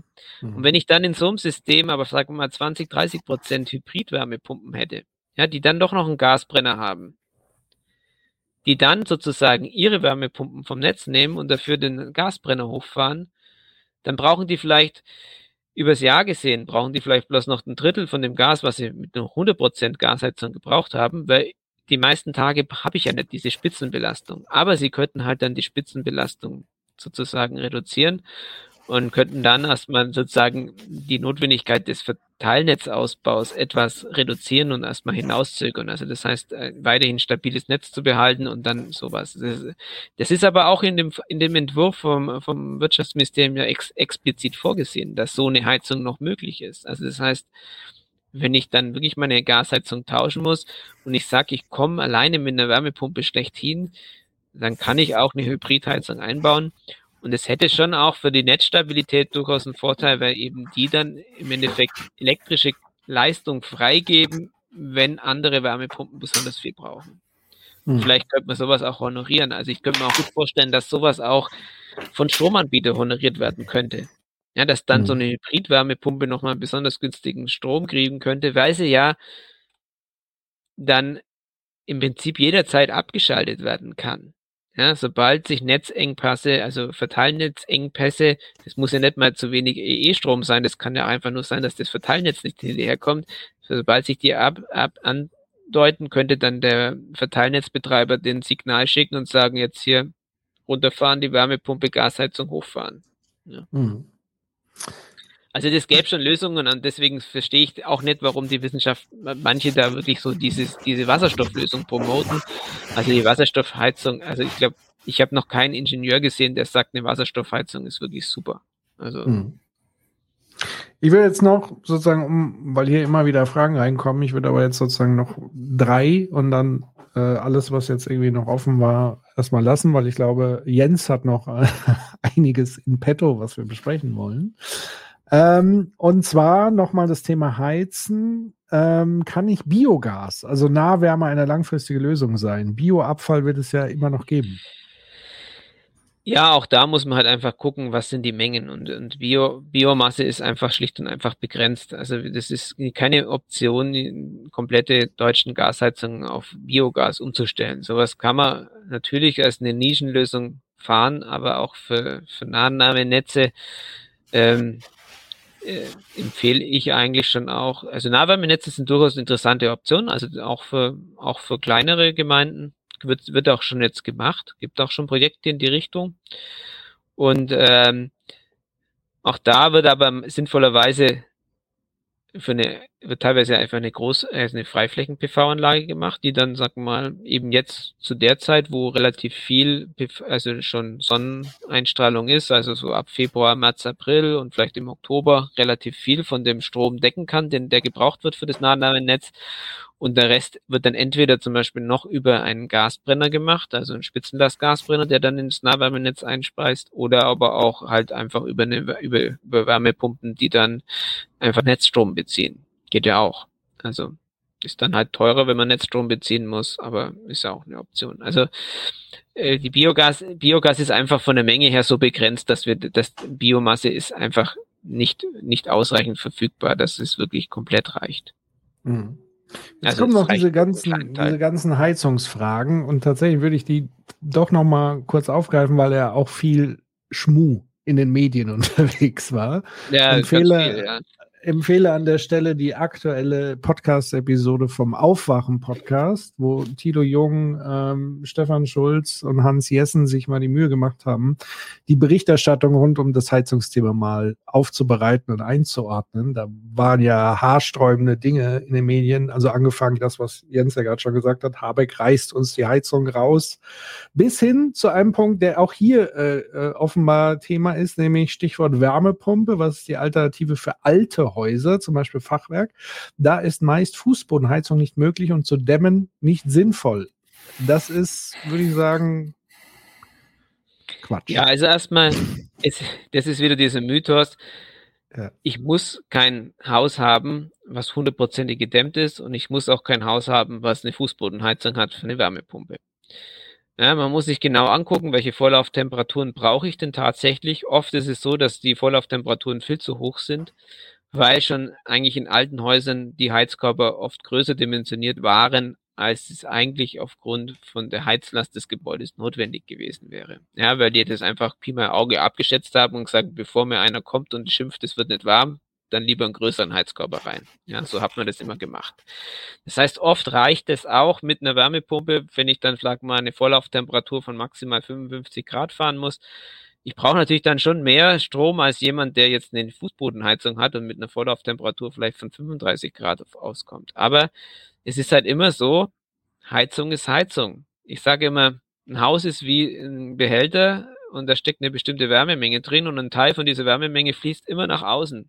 Immer, mhm. ständig. Und je kälter es draußen ist, umso schneller fließt die nach außen. Und ich muss diese Wärmemenge wieder reinkippen.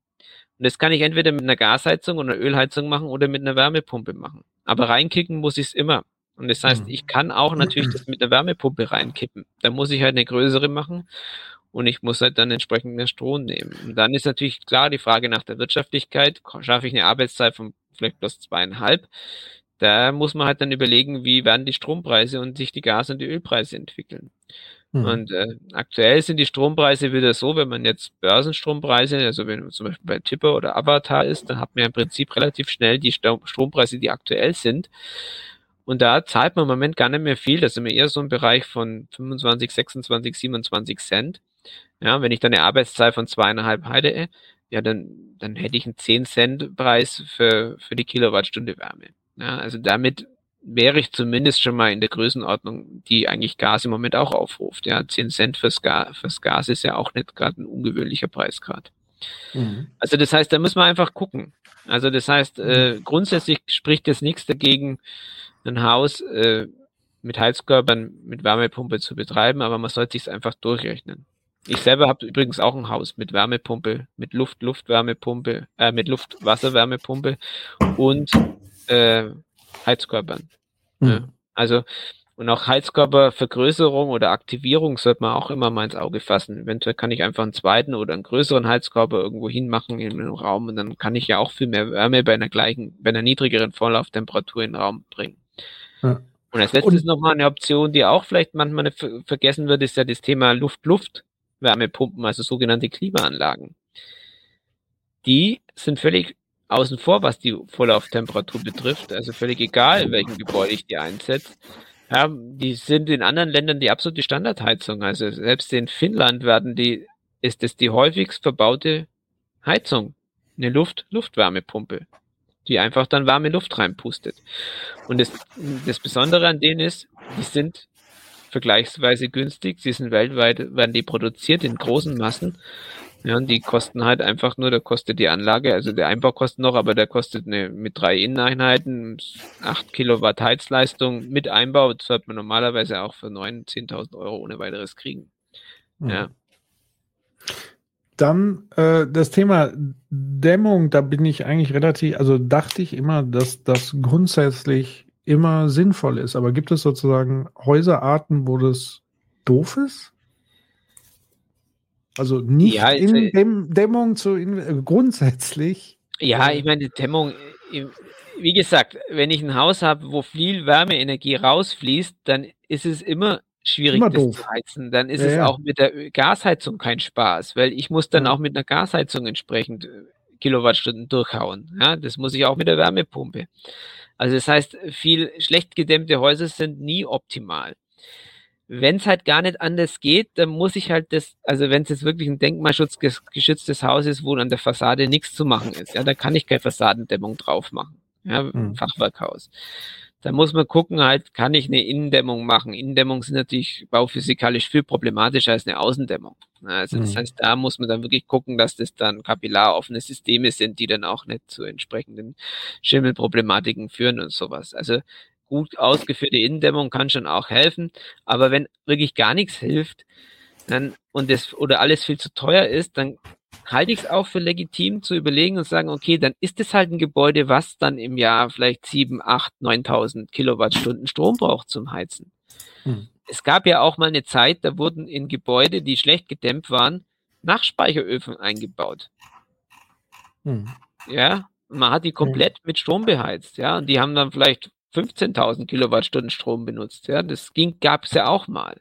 Mhm. Also das heißt, äh, wenn das wirklich nicht geht und man braucht die Menge, dann müssen wir halt in den sauren Apfel beißen und wir müssen halt gucken, dass wir für diese Gebäude dann entsprechend die Energie auch bereitstellen in Form von mhm. Strom. Also das würde ja. ich jetzt nicht so ausschließen. Da muss man halt eine größere Wärmepumpe und oder eine Luftwärmepumpe oder was auch immer bauen. Und mhm. notfalls der Heizstab, ja, wenn es gar nicht anders geht. Das geht ja. immer. War hier nochmal ein Hinweis aus dem Chat, das Dach zu dämmen sollte immer gehen. Das auch, das sollte eigentlich gehen. Also zumindest eine Zwischenspandämmung sollte eigentlich, ist auch nicht sonderlich problematisch. Ja, und auch wenn man einen Keller hat oder sowas, die untere Kellerdecke zu dämmen, falls das, der Keller unbeheizt ist oder sowas, ist eigentlich auch nicht schwierig. Also das heißt, es gibt sicherlich Möglichkeiten und auch vielleicht auch das mit Fenster muss man vielleicht ein wenig aufpassen, mhm. wenn sie zu dicht sind. Dann. Was, was sagst du zu anderen Alternativen? Da bin ich relativ skeptisch, aber ich weiß nicht, wie du siehst, das ganze Thema Pelletheizungen, also mit Holz heizen. bin ich auch skeptisch. Also schon allein aus dem Grund, dass das Ding, dass die Pelletheizung nicht mehr skalierbar ist. Also wir nehmen eh schon relativ viel Holz, was wir zusammenschreddern und verheizen. Und natürlich haben wir auch die Rauchgasproblematik bei diesen Geschichten. Also bei Pellets da laufen sie wenigstens noch kontrolliert, die Verbrennungen, aber die werden sicherlich auch äh, entsprechend Feinstaub produzieren. Aber noch schlimmer ist natürlich bei Kaminöfen. Ja, ich meine, wenn die schlecht beheizt werden und das Problem sitzt ja vorm Ofen. Hm.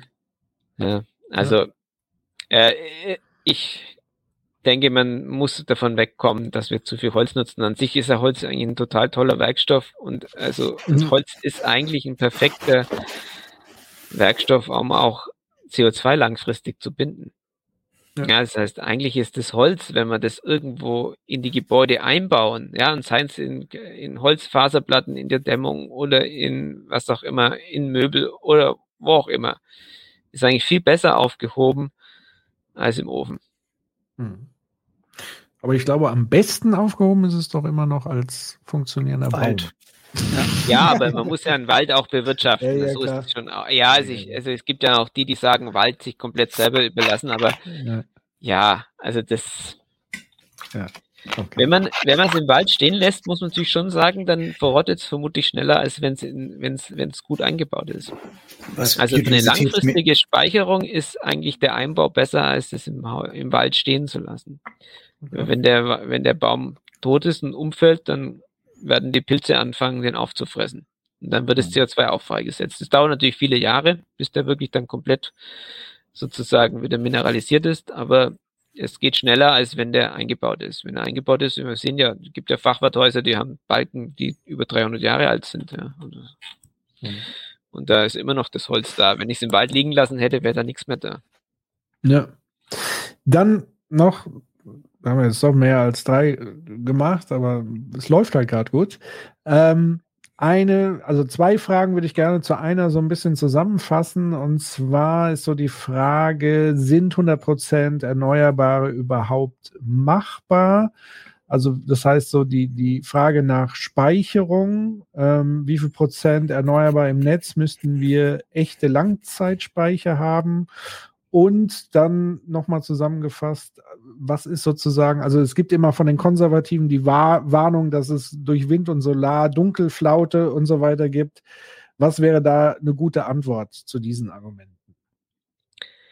Ja, also ich habe schon mehrmals auf Twitter auf die Langfristszenarien verwiesen. Da werden ja genau diese Punkte angegangen. Das heißt, die führen die Simulationsrechnungen durch, die wissen, welche, die haben dann verschiedene Temperaturen, lassen das ganze Jahr rechnen. Also das heißt, dann haben sie auch mal eine Phase, wo wirklich ganz, ganz wenig Windstromproduktion ist, wo es wirklich kalt ist, minus 20 Grad und, äh, und da muss es funktionieren. Ja, und da können die dann abschätzen, was sie an Wasserstoffspeicher brauchen. Also da ist durchaus ein Speicherbereich Bereich für Wasserstoff, der glaube ich in Größenordnung von 70 Terawattstunden, jetzt lass mich nicht, bitte nicht festnageln, kann auch ein bisschen an, aber in der Größenordnung, also umso also das heißt, da wird schon auch einiges an Speicher gebraucht, aber jetzt auch nicht so viel, wie manch andere dann äh, ausrechnen mit ganz simplen Rechnen. Weil es ist auch so, dass hier in diesen eben auch die, die, der überregionale Ausgleich eine ganz große Rolle spielt. Ja, also das heißt, ähm, dass zum Beispiel Ausgleich auch mit Norwegen im Alpenraum auch diese Pump- oder Speicherkapazitäten, die dort in Form von Wasserkraft existieren, werden sehr stark dann eingebunden in diesen Szenarien. Auch dann Zuleitung, glaube ich, auf, aus dem Süden dann auch. Und dann auch das Wasserstoffnetz, also das heißt auch das Zuführung von Wasserstoff aus dem Ausland. Und ähm, überraschenderweise relativ wenig Bedeutung haben wirkliche Batteriespeicher in diesen Berechnungen. Die kommen da, sind wohl relativ wenig benutzt. Das hat wahrscheinlich was mit dem Leitungsausbau zu tun, dass die in diesen Simulationen eher davon ausgehen, dass es billiger ist, das Zeug wahrscheinlich einfach nach Norwegen zu schicken, den Strom, wenn wir gerade so viel haben. Die stoppen ihre Speicherkraftwerke oder wenn sie Pumpspeicher haben, pumpen es sogar noch hoch. Und wenn dann halt dann mal ein paar Stunden wirklich Mangel ist, dann lassen sie halt entsprechend mehr runter. Ja, mhm. und das gleiche im Alpenraum.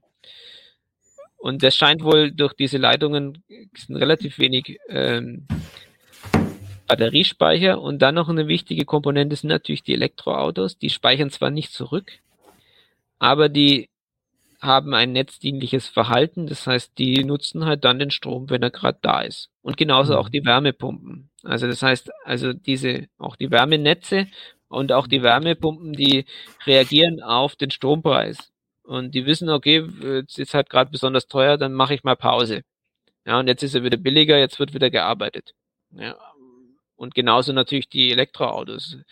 Die ziehen zwar in den Simulationen immer auch ein bisschen Strom, weil wahrscheinlich immer gibt es die Fälle, okay, ich muss halt jetzt laden. Also das ist schon auch mit berücksichtigt, dass ich halt nicht, also ich mache vor Urlaubsfahrt und jetzt komme ich an den Schnelllader und sage, es ist gerade kein Strom da, ja. Das ist, aber das sind ja die wenig, das ist ja nicht der Standardfall, sondern viele haben ja dann auch einfach Zeit zum Laden.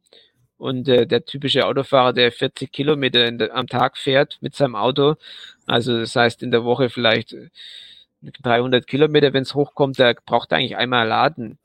Ja, das mhm. heißt, er hatte eigentlich die ganze Woche Zeit, sich den richtigen Zeitpunkt auszusuchen und das, ich sage immer, yeah, das ich kenne so viele Leute, ich wohne ja auf dem Land, ja, die immer genau wissen, wo, wann, welche Tankstelle das billigste Benzin hat. Ja. Also da muss man doch auch mal den, den Ehrgeiz entwickeln, wenn ich dann ein Elektroauto habe, hey, ich warte noch mal, ich fahre mein meine Batterie noch mal auf 20 Prozent runter, weil übermorgen ist der Wind da und da habe ich garantiert, dann kriege ich den Strom aus meiner Steckdose für was auch immer 15 Cent und dann mache ich das Auto erst wieder voll.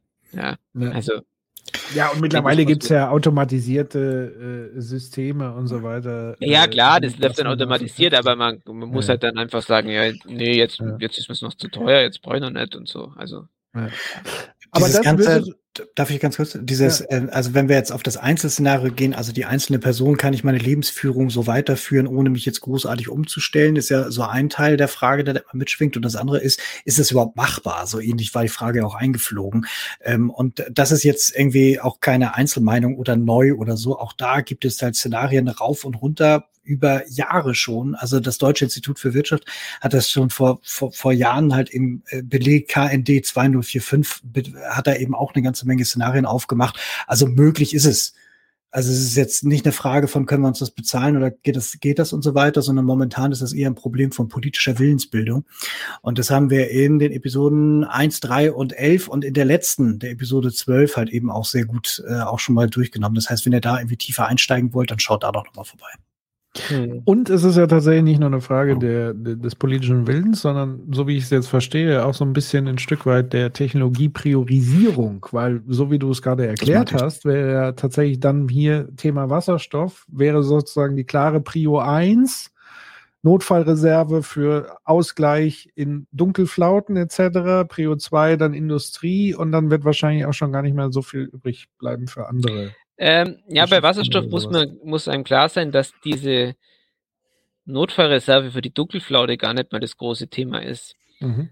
Äh, weil wir brauchen eigentlich noch viel größere Mengen Wasserstoff für die Industrie und für die Stallerzeugung. Ja. Das heißt also, ähm, deswegen ist es gar nicht mal so das große Thema, dass man jetzt da Wasserstoff für diese Dunkelflauten bereithält. Also ich habe das auch mal auf Twitter gezeigt, diese Berechnungen da, ja, das ist, glaube ich, vielleicht 20 Prozent von dem Wasserstoff, den wir verbrauchen in Zukunft, äh, geht in diese Dunkelflaute rein. Mhm. Der ganze Rest, der geht in ganz andere Bereiche. Und deswegen auch die, diejenigen immer das sagen, ja, und mit den AKWs, dann bräuchte man gar keine solche, solche äh, Wasserstoff. Das ist einfach nicht richtig. Mhm. Ja, weil wir bräuchten den anderen Wasserstoff ganz genauso. Ja, das heißt, wir müssten den auch erzeugen. Ja, und dann ähm, ist es ja auch so, dass mit den AKWs wäre sicherlich der Speicherbedarf ein bisschen geringer. Aber ich bräuchte wahrscheinlich trotzdem eine saisonale Speicherung, weil ich kann nicht den, die AKWs vorhalten, dass ich den Spitzenstrombedarf für alle Wärmepumpen decken kann, ja, der vielleicht einmal in zehn Jahren auftritt. Ja, und sonst lasse ich die aus. Ja, das ist eigentlich völlig utopisch. Das heißt, ich kann maximal so den Mindest, den, ja, den klassischen Grundlast, aber dann ist es eigentlich doof, wenn ich dann sozusagen, ich habe da so einen Grundlastzockel, der immer da ist, der mhm. eigentlich immer liefern muss und ich habe drauf irgendwas Fluktuierendes, das eigentlich ja gerade, eigentlich gerade den Vorteil hat, dass es eigentlich auch in den Grundlastzockel reingehen könnte. Ja. ja. und den eigentlich verdrängen könnte. Und wenn ich dann so ein unflexibles Kraftwerk da drin habe, klar könnten die auch, die, also ist ja nicht so, dass die völlig unflexibel sind, die können schon auch Lastfolge fahren, aber das macht die Technik ja noch teurer, mhm. wenn ich dann weniger Strom produzieren kann. Mhm. Ja, das heißt, da geht dann die Kosten hoch und deswegen weiß ich nicht, ob das jemals, ob das, ob da viele Länder mitgehen. Ich meine, man sieht ja auch, wo die Investitionen hingehen. Die gehen hauptsächlich in PV und Wind und, und ich denke, dass das mit den Speichern, wenn, wenn man mal die Tag-Nach-Speicherung mal drin hat, dann ist es eigentlich nicht mehr viel Punkte, wo, wo noch ein AKW wirklich hilfreich wäre. Hm. Gut, letzte Frage, komplett außerhalb von diesen Dingen. Ich weiß nicht, ob du dazu was sagen kannst. Und zwar, warum gibt es so große Unsicherheiten, was den Einfluss von Aerosolen auf den Strahlungsantrieb und die globale Erwärmung angeht? Es ist eine Kernthese von James Hansen der NASA, dass die Aerosole, die zum Beispiel durch Kohleverbrennung entstehen, die Atmosphäre aufsteigen, deutlich mehr als ein Grad an Erwärmung maskieren würden. Das heißt, es käme zu einem Rebound-Effekt, wenn wir komplett aus Fossilen aussteigen würden. Ist das Klima Klimawandelleugner Quatsch oder was steckt dahinter? Also ein Grad kommt mir jetzt tatsächlich viel zu viel vor, weil ich meine, das ist doch auch, die wurden doch, die wurde es ja alles quantifiziert, also wie, wie groß der Kühleffekt durch die Aerosole ist. Also mhm. der ist schon da, aber der ist, also meiner Meinung, also das wird ja, da gibt's ja diese Grafik mit dem Strahlungsantrieb, die müsste ich mir nochmal herholen, das weiß ich jetzt nicht auswendig, aber das ist meines Meinungs dürfte das nicht so groß sein. Außerdem sind das ja auch nicht nur die Aerosole, sind ja nicht nur das, was aus den, aus den Schloten von Kohlekraftwerken kommt. Das sind ja auch noch viele, viele andere Sachen, die jetzt ja nicht automatisch deswegen verschwinden, nur weil wir auf Erneuerbare umsteigen. Ja. Genau, also es sind natürlich auch andere Quellen, die da Aerosole bilden, ja, genau, das ist richtig. Also ich glaube, das ist übertrieben, die Zahl. Glaube ich, wüsste ich nicht, dass die, also habe ich noch nie gehört. Aber mhm. das kann auch sein, dass das halt dann eher vielleicht so auch eine Klimawandelleugner-Geschichte ist, die dann da wieder gezielt gestreut wurde. Ja, also so Hansen selber ist ja eine, ist ja eine Größe möglicherweise bewusst falsch verstanden und dann so homunkulusmäßig so als quasi als neues Narrativ gebracht. Das wäre auch nicht verwunderlich. Ja. ja. Ja, und ich würde mal sagen, selbst wenn das der Fall ist, ist es ja auch kein Grund, einfach so weiter rauszuballern wie bisher. Also wie andere Lösungen finden. Ja, ja, ja, ja, ja, ja. So. Also ich meine, ich, also ich, ich bin mir ziemlich sicher, dass es bei weitem nicht so hoch ist, wie die Zahl, die gerade genannt wurde. Okay. Gut, dann sind wir hier ordentlich durchgeritten. Ja, schon zwei, ein Viertelstunden. Und jetzt äh, hättest du sozusagen entweder die Gelegenheit, dich äh, äh, in deinen wohlverdienten Feierabend zu verabschieden oder noch eine größere Runde mit uns zu drehen, um äh, sozusagen aktuelle Ereignisse zu kommentieren und zu besprechen und anzugucken. Wie lange wird es denn dauern, frage ich mal so. Jens sagt immer 20 Minuten. Es, also äh, wahrscheinlich wenn es 40, ja. Also bis, bis, bis elf mache ich noch mit. Und wenn, wenn oh, dann, super. sonst verabschiede ich mich um elf. Ja, sehr gut. Spätestens. Sehr also so super. immer meinen Pfosten reinzuhauen. Ja, sehr ordentlich. Ja, dann Wunderbar. steigen wir doch mal einfach ein. Moment. Und zwar, ich sehe euch jetzt gleich wieder nicht, sondern bin verdeckt und sehe nur die Folien. Ihr müsstet jetzt The Heat is On sehen. Tut ihr das? Super, ja. alles klar. Sehr gut. Ja, wir haben heute Stefan zu Gast. Genau. So, Shift Happens. Hier sprechen wir immer über bestimmte Dinge. Ich habe mal wieder so eine kleine Plattform gebaut, über die können wir jetzt ein bisschen schneller durchgehen. Es ist so, dass wir in letzter Zeit ja viele neue Leute hier haben, die uns jetzt ja neu kennenlernen. So, und ich dann immer so ein bisschen Plattform bauen, in die, die Themen reinzukommen. Jetzt haben wir das aber schon so ein bisschen abgeräumt, nämlich dieses, ja, also, ne, wenn wir uns zu sehr erwärmen, wird es irgendwie äh, schlecht. So, ne, das zeigt halt eben dieses Titanic-Bild so schön nach dem Motto, wir sehen, was da wirklich passiert. Wir rauschen da wirklich in die Katastrophe rein. Deswegen müssen wir halt umlenken. Und ähm, wir kommen jetzt gleich bei Klimapolitik raus. Und eigentlich wissen wir, wir müssten halt eben scharf bremsen. Also wir müssen auf einen Reduktionspfad. Global gesehen sind wir da aber jetzt nicht wirklich unterwegs. Also haben wir da irgendwie so eine Dissonanz, die wir auflösen müssen. Ähm, und diese Grafik ist halt eben schön, die kommt von Volker Quaschnik, die haben wir auch immer wieder mal aufgezeigt, nämlich dass eigentlich, das die Bundesregierung in dem ja ohnehin schon korrigiertem, also eigentlich ja verbesserten Klimaschutzgesetz ankommt, äh, sind ja Ziele drin, die aber momentan gar nicht dazu geeignet sind, tatsächlich eben deutlich unter zwei Grad Erwärmung anzukommen. Und neben dem, was man an Zielen definiert hat, also die politische Rahmensetzung, die schrammt schon dran vorbei. Plus das, was wir gerade tun, ist sogar auch ein bisschen drüber.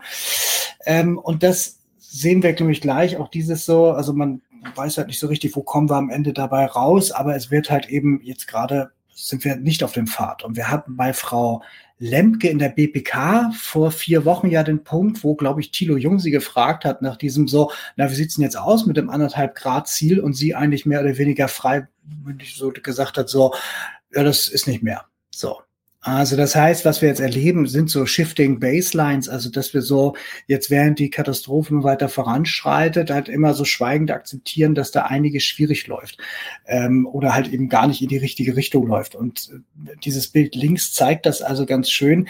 Wir sind gar nicht in dem Punkt, wo Klimapolitik uns eigentlich auf den Pfad hinbringt, wo wir hinwollen und die tatsächlich, das tatsächliche Handeln geht sogar darüber hinweg. Das heißt also, da steht einiges schief und dazu passt das hier. Nämlich der Expertenrahmen für Klimafragen hat uns mal wieder die Zahlen vorgelegt äh, und äh, gestern in der Bundespressekonferenz darüber erzählt. Und ähm, wir haben, wir meint ähm, Maurice Höfgen und ich, wir haben das gestern beim Jungen Naiv Wirtschaftsbriefing auch äh, ziemlich ausführlich durchgesprochen. Schaut da gerne mal vorbei. Ähm, hier aber so das Wichtigste in Kürze. Also wir verfehlen erneut die Ziele. Ähm, man hat ja so Klimapolitik in verschiedene Sektoren aufgeteilt. Das hatten wir auch in der letzten und in der vorletzten Sendung schon mal erklärt. Und zwei Sektoren dabei stechen besonders heraus, dass sie Ziele verfehlen. Das eine ist Gebäude und das andere ist ganz erheblich Verkehr. Und ähm, was eben der Expertenrat eben auch sagt, eben in dieser ähm, äh, Pressekonferenz ist halt eben, es gibt keine hinreichende Mitigation, also es wird da nicht drauf reagiert. Das heißt, die Sektoren selber, die ja durch politisches Handeln halt irgendwie gesteuert werden sollen, verfehlen schon wieder in Folge das. Daraufhin sollten sie Notfallpläne vorlegen, um das abzustellen. Das hat ähm, Gebäudesektor ja im letzten Jahr auch getan, wo auch tatsächlich dann etwas passiert ist, nicht genügend, aber zumindest etwas passiert. Und der Notfallplan des Verkehrsministeriums hat der Expertenrat ja letztes Jahr bewertet, als es ist erkennbar kein Eifer, kein Wille dazu, etwas zu verändern drin. Und ähm, jetzt erneut ähm, haben sie schon wieder festgestellt, höher hoch, irgendwie so richtig doll ist es an der Stelle nicht. Ähm, äh, dann, und das hatten wir auch in einer der vorherigen Folgen besprochen, hat ja auch die Regierung beschlossen, dieses Klimaschutzgesetz anzupassen und zu sagen, diese Sektorenbetrachtung, nämlich dass wir sagen, okay, in dem Bereich läuft's gut, in dem Bereich noch nicht und so weiter. Also wo stehen wir denn auf diesem Pfad hin in Richtung Klimaneutralität? Äh, diese Sektorenbetrachtung möchte man aufgeben, sodass dann zum Beispiel der Gebäude Gebäudesektor und der Verkehrssektor, die ja momentan halt eher vorstechen durch Schlechtleistung, Verkehrssektor sogar ist es jetzt sogar noch mal schlechter als das Jahr davor, ähm, dass das eben untergeht in einer Gesamtbetrachtung. Ne? Also man möchte wirklich dafür einiges tun, damit man eben Transparenz halt eben hier ähm, äh, verhindert. Und das wiederum sagt der Expertenrat in sehr blumigen Worten, dass sie das für schwierig halten. Ähm, äh, grundsätzlich sagen sie auch, ja, es passieren Dinge, die ziehen sie auch auf, ist aber too little, too late ist ganz witzig, also zu wenig und zu langsam. Die greifen also auch genau die Formulierung auf, die wir bei Earth to All auch gesehen haben. Und ähm, äh, spannenderweise sagt auch der Typ, der halt eben auch eher so aus der Wirtschaftsecke in diesem Rat kommt, sagt dann so dieses, naja, man braucht eigentlich auch entschlossenes ordnungspolitisches Handeln. Also sich einfach nur darauf zu verlassen, dass Marktteilnehmer von sich aus irgendwie sich jetzt verändern, das reicht nicht aus sondern dann müsste der Gesetzgeber es gefordert. Na, und dann ist der Expertenrat dann irgendwie auch von Plenum der Journalisten dann gefragt worden, dieses, na, wie bewerten Sie denn jene einzelne Maßnahme? Darauf haben sie gesagt, naja, das ist nicht unser Auftrag, uns Einzelmaßnahmen anzugucken.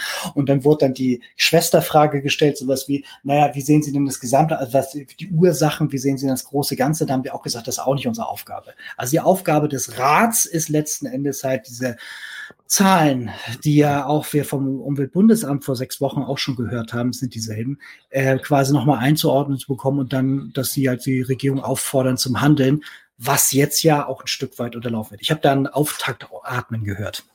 Ja, äh, Frage an euch beide zum Thema entschlossenes ordnungspolitisches Handeln. Ich weiß nicht, inwieweit ihr sozusagen auch über die Grenzen Deutschlands hinaus so ein bisschen das Geschehen verfolgt, weil ich habe so das Gefühl, dass Deutschland so einer der einzigen Länder ist, die ordnungspolitisch gar nichts anfassen will. Also im Vergleich jetzt zu USA, selbst China und so weiter.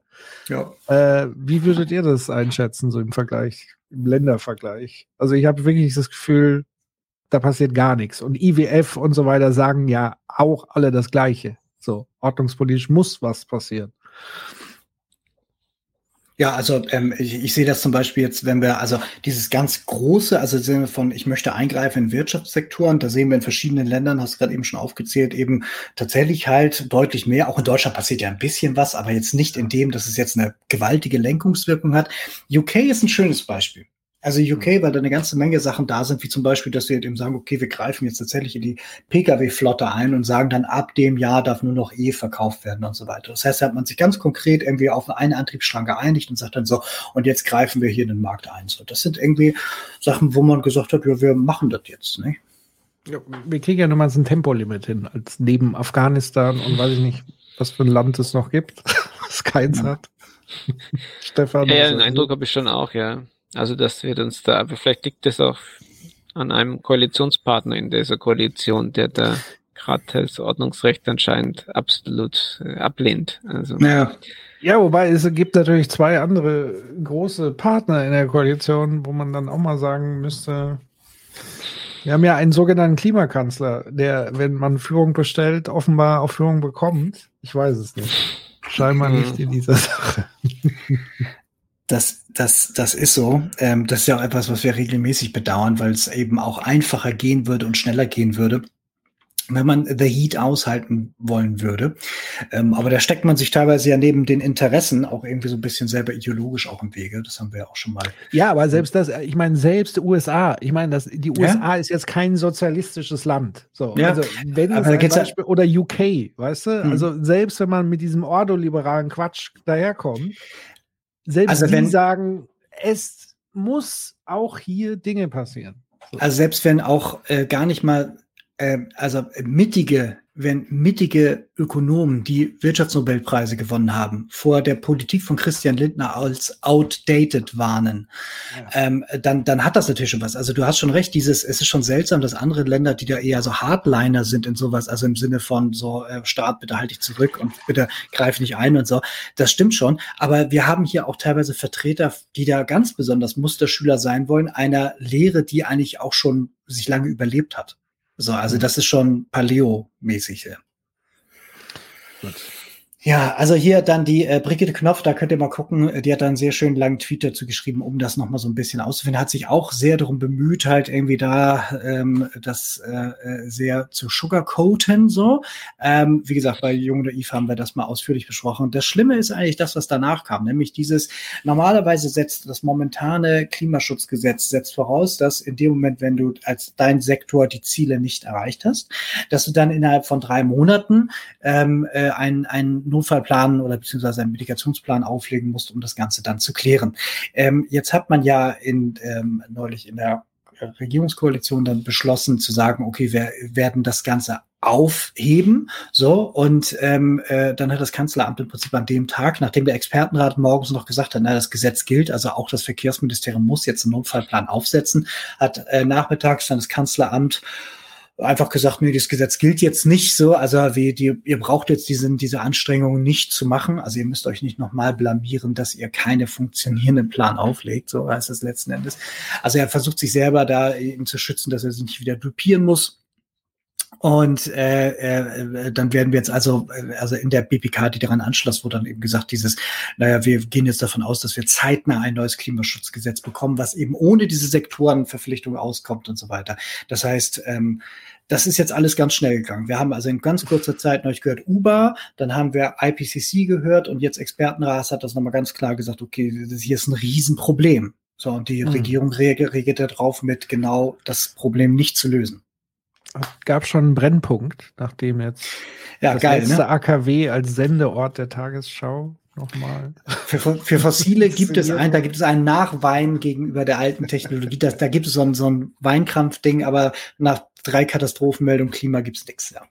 Das okay. ist schon geil. Ja, spannend ist das hier. Ich heb solche Sachen dann auf. Ähm, das war mal so eine Kampagne wo die gesagt haben, so mit der Wahl der CDU kündigen sie das Pariser Klimaabkommen. Ja, das ist letzten Endes jetzt, äh, äh haben wir jetzt ja, ne, äh, also wenn äh, Frau Lemke sich halt eben hinsetzt und sagt, okay, 1,5 Grad, das ist eigentlich für uns jetzt gegessen, der Käse. Ja, ähm, äh, das ist eigentlich krass, dass jetzt, wo jetzt eine Regierung da ist, im Lichte der Katastrophe eigentlich viel mehr tun muss und unter Beteiligung der Grünen das nicht passiert, passt dieser Spruch nicht mehr. Das klingt eigentlich beinahe ein bisschen wie Hohn. Deswegen passt das irgendwie gut, das da mal reinzuschaffen.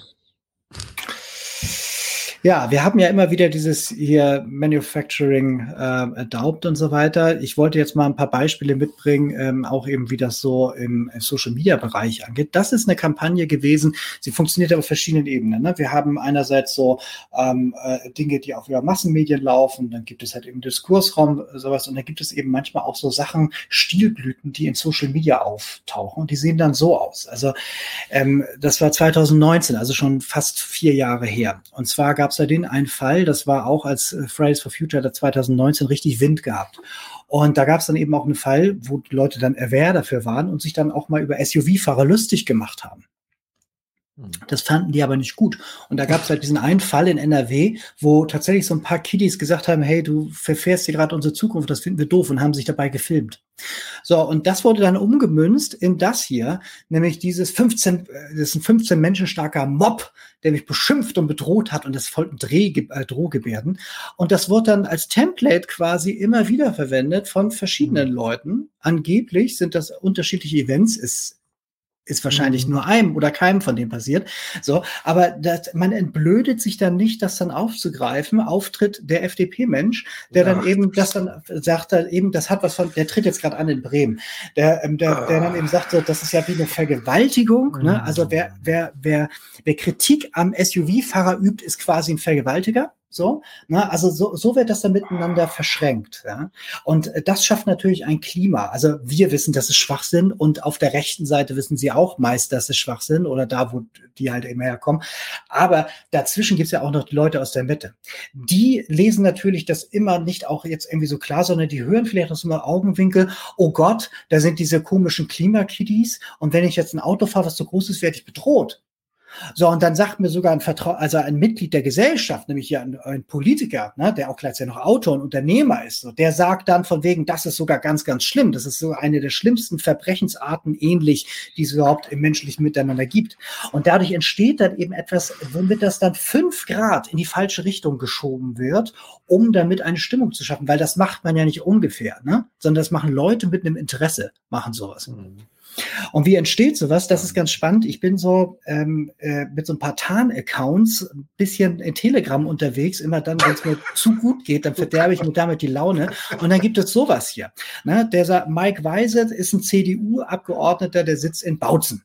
Das ist Rechtsanwalt und so weiter. Und der hat einen eigenen Kanal, total spannend. Der schreibt ganz viel über Querdenker und der schreibt auch irgendwie, man müsste Nürnberg 2.0, um da die Koro-Nazis zu enthaupten und so. Also der ist halt wirklich schon ganz weit Zeit äh, rausgeschwommen so. Und der hat dann auch hier, das macht er sich nicht selber zu eigen diesen Inhalt, ähm, sondern den teilt er, aber es ist halt eben trotzdem etwas, was er quasi versendet. Und erzeugt hier dieses Template so, also oder verbreitet halt dieses Template. Und ähm, da steht dann eben drin, hört mal zu, wir sind ja Kraftwerksmitarbeiter angeblich, sondern wir armen Kraftwerksmitarbeiter sagen, das ist Blödsinn, AKW abzuschalten und deswegen rufen wir das deutsche Volk aus, sollen wir denn nachts alle Verbraucher anstellen und Licht anmachen, damit ganz viel Ver Verbrauchspeaks da sind und alle sehen, haha, das ist jetzt das große Problem. Das heißt, man versucht dann so wie damals auch bei diesen Corona-Partys und so, ähm, Situationen zu schaffen, wo ähm, quasi eine Art Katastrophe dann wirklich auch passiert. So, mhm. und das wird dann vielfach geteilt und so weiter so und dann äh, machen es dann möglicherweise auch Leute. Aber auch da werden Geschichten erfunden. Also ich bin mir beinahe sicher, dass diese Kernkraftmitarbeiter nicht gibt, die gesagt haben so, oh, das ist aber ganz schlimm, wir haben jetzt gesagt, das glaube ich nicht, ne? sondern das ist Astroturfing, um damit was zu machen. Und jetzt, jetzt muss man sich überlegen, der Stefan hat von ja schon so ein paar Gründe aufgezählt, warum Menschen das machen. Ich glaube auch nicht, dass dahinter jetzt eine Botfabrik steht oder eine Trollfabrik. Ich glaube auch nicht, dass fossiles Geld da drin ist. Nein, das ist auch sehr viel äh, überwiegend Eigeninitiative, weil man sich dann auch irgendwie cool fühlt, dann irgendwie Leute zu scharren und Bewegung anzustoßen. Das gibt es noch in anderen Geschmacksrichtungen. Es gibt es nicht auch in dieser Geschmacksrichtung. Das ist Lukas. So, der sagt, hör mal zu, ich bin 22, habe mit 17 Abi gemacht. Oh, ein Leistungsträger. Ich studiere, ich arbeite viel nebenbei, fahre gerne Auto, esse gern Fleisch und ich bin froh, nicht Teil der Klimatrottel meiner Generation zu sein. Jetzt zeigen wir mal den 22-Jährigen, der Klimatrottel schreibt. Egal. So, die grünen Leute, die sich als Vertreter meiner Generation ausgeben, vertreten mich nicht. Also starkes politisches Statement. Äh, wenig später ist er dann wieder jünger, so, oder ist er da älter? Ich weiß nicht mehr genau. Da hat, er auch, da hat er auch mit 17 Abi gemacht und so weiter. Er hat eine wunderschöne Freundin in diesem Fall. So, und äh, auch sehr relevant für die. Genau, und, da, genau, also er will schon, das sind ja auch ein soziales Kapital und so. Also es ist ganz gruselig, so ganz viele alte Bilder, so, nicht? Und dann ja. religiöse Vollversager meiner Generation und so weiter, so. Und also da, Was ist da, denn mit wir, ihm los? Wir, wir, wissen halt, die ganze Klimageschichte ist eine junge Bewegung, so, ne, also Klima, so, und da brauchst du natürlich ein Gegennarrativ. Du kannst dich halt irgendwie passiv halten oder dich dem anschließen, aber er macht dafür die Apologie, dass er eben sagen kann, du kannst dich auch mir anschließen, so, weil die anderen sind Trottel sondern du sollst am Leben teilnehmen, sollst dich nicht sorgen und so weiter. Und das sind ja alles Versager und so weiter und Idioten und alarmistisch und so weiter. Das heißt, damit werden Gegennarrative geschaffen, die das dann, und daran kannst du eben sehen, das ist ja nicht einmal, sondern er hat es eben mehrfach zu verschiedenen Zeitpunkten immer wieder simuliert, als wäre es das. Und das hast du immer wieder in verschiedenen, gibt es auch in der Geschmacksrichtung mit Frau. So, hier, ich bin Violet, typischer deutscher Name, ich bin Violet 25, 25 ist wichtig, das zu sagen. Es ist quasi, als hätte die Bildzeitung das selber geschrieben. Bin mit 16 zu Hause ausgezogen und arbeite seitdem. Ernähre mich vegetarisch, fliege nie und bin froh, nicht Teil eures irren Kultes zu sein und damit mhm. die Zukunft komplett gegen die Wand zu fahren. Also ich kenne Leserbriefschreibe in der Bild so mit Bitte 53 so gelbe Finger und irgendwie so, ne, und die, von denen können wir das vorstellen. Violet, glaub, weiß ich nicht, ob es die gibt, aber es gibt das auch in der Geschmacksrichtung FDP-Spitzenpolitiker, oh, der dann eben diese Geschichte dann erfindet, nämlich dieses, er fährt dauernd in Kiel rum und findet keinen Parkplatz. Und ihm kommt nicht die Idee, die Öffis zu benutzen, nein, sondern das Autofahren ist das Problem. So, und die Grünen, die haben euch die Parkplätze geklaut. Diese Schweine. So, und das muss man sich vorstellen. Da ist also jemand, der ist halt, der sitzt ja auch, glaube ich, im Bundestag und so weiter, also ist eine bedeutende Person so. Ähm, und ähm, äh, er findet dann solche Geschichten, seine Art Politik zu machen, ist nicht politische Konzepte zu erwerfen, sondern solche Geschichten zu erfinden, um mit solchen Banalitäten dann andere Politik vom politischen Gegner zu desavouieren. Wobei ja noch nicht mal in Kiel die Grünen irgendwas mit Parkplätzen. Es macht einfach alles gar keinen Sinn. Das ist ein durchschaubares sagen, Manöver. Also, ja. Und das ist über drei Jahre, leid. nicht? Ja, das ist also, das ist, das ist wirklich, das ist wirklich albern. Und das Problem ist, wir wir können das dekonstruieren. Wir verstehen das und wir wissen auch, wie das zu lesen ist. Es gibt aber Leute, die wollen das überlesen, die wollen das wirklich als Argument benutzen. Und es gibt auch Leute, die sind da nicht wirklich so hundertprozentig dann auf der Spur, sehen das dann nur und sehen, aha, gemachter Mann, junger Spitzenpolitiker, aha, und der findet keinen Parkplatz und die Grünen und so weiter, ja, und die haben ja auch Parkplätze abgebaut, macht ja total Sinn. So, und äh, das ist halt ein Problem in dieser ganzen Sache und das ist eben auch eine Strömung im Diskurs und in diesem ganzen Meinungsmarktangebot, das da ist. Ich würde sagen, es ist einfach ein Volltrottel, wenn er, kein, wenn er nicht in der Lage ist, ein Parkhaus aufzusuchen. Ja, genau, das dachte ich mir auch. Ich dachte, so, der ist einfach also, zu geizig, ein Parkhaus zu fahren, ja. oder? Oder er will halt einen Meter vor dem Eingang, wo er rein will, halt parken. So. Ich bin mir sicher, die FDP-Parteizentrale in fucking Kiel hat bestimmt auch einen scheiß Parkplatz für ihn. Das ist also, das ist alles, das ist Sicherheit alles null wahr. Ja. ja. Gut. So, ähm, dann hier dieses ähm, äh, viel beachtete Studie, die sich auseinandersetzt mit, was ist denn wirklich, wenn wir jetzt mehrere Grad heiß sind, äh, heißer sind, was ist denn, wenn jetzt irgendwie Gletscherschmelze dann irgendwie so in, auch in Asien äh, dazu geführt hat, dass bestimmte äh, Süßwasservorräte dann einfach nicht mehr nachbilligt werden und so weiter. Also was, was passiert mit dieser großen Flüchtlingswelle? Also hat das untersucht, gibt mehrere Studien dafür und so. Es geht jetzt nicht darum. Es geht nur einfach darum, dass eben Einstand der Wissenschaft eben ist, ähm, dass wir uns früher oder später wahrscheinlich mit Migrationsproblemen auseinandersetzen müssen, wenn wir halt diese ganze Klimageschichte nicht aufhalten. Das Angebot im Diskursraum aber vom Axel Springer Verlag ist das hier. Ne? Der Bojanowski und so weiter, so, der muss man ja sowieso immer nur mit, mit ganz spitzen Fingern anfassen. Aber hört mal auf die Formulierung. Ich weiß nicht, was ich schlimmer finde.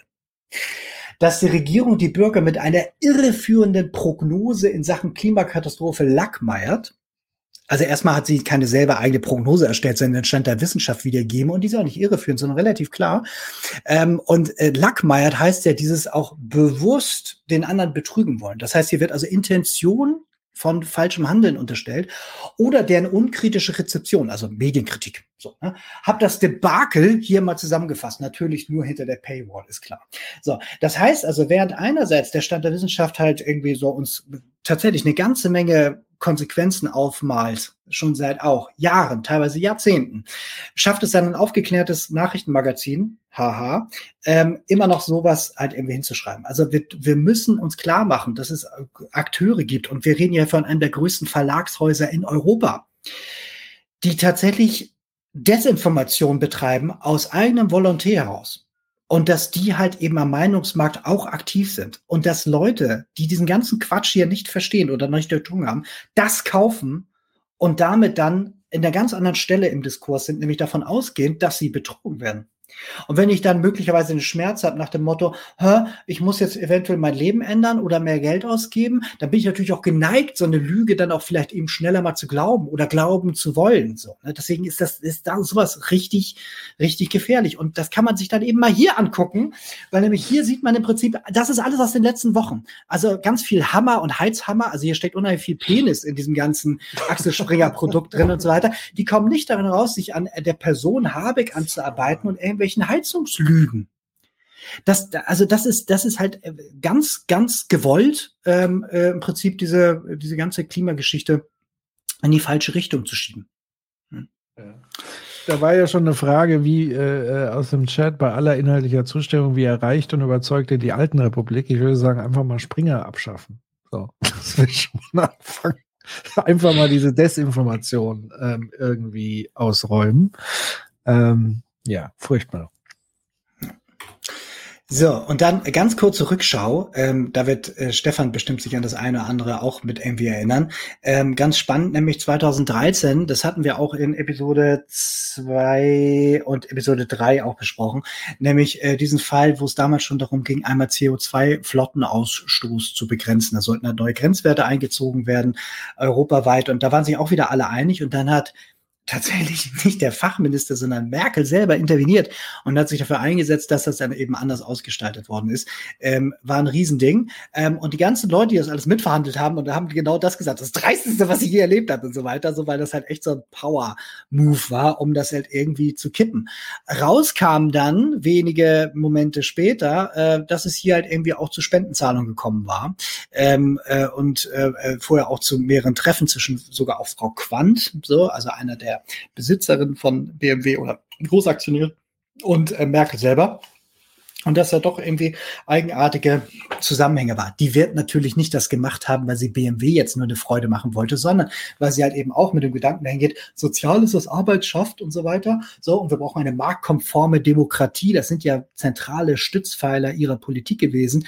Ähm, und dass sie natürlich dann die Automobilindustrie als wichtigen Teil der Industrie dann irgendwie gesehen hat und deswegen sich dann dafür stark gemacht hat. Dass das aber ein ganz wesentlicher Teil nicht nur für Klimapolitik gewesen ist, als auch ein Innovationstreiber.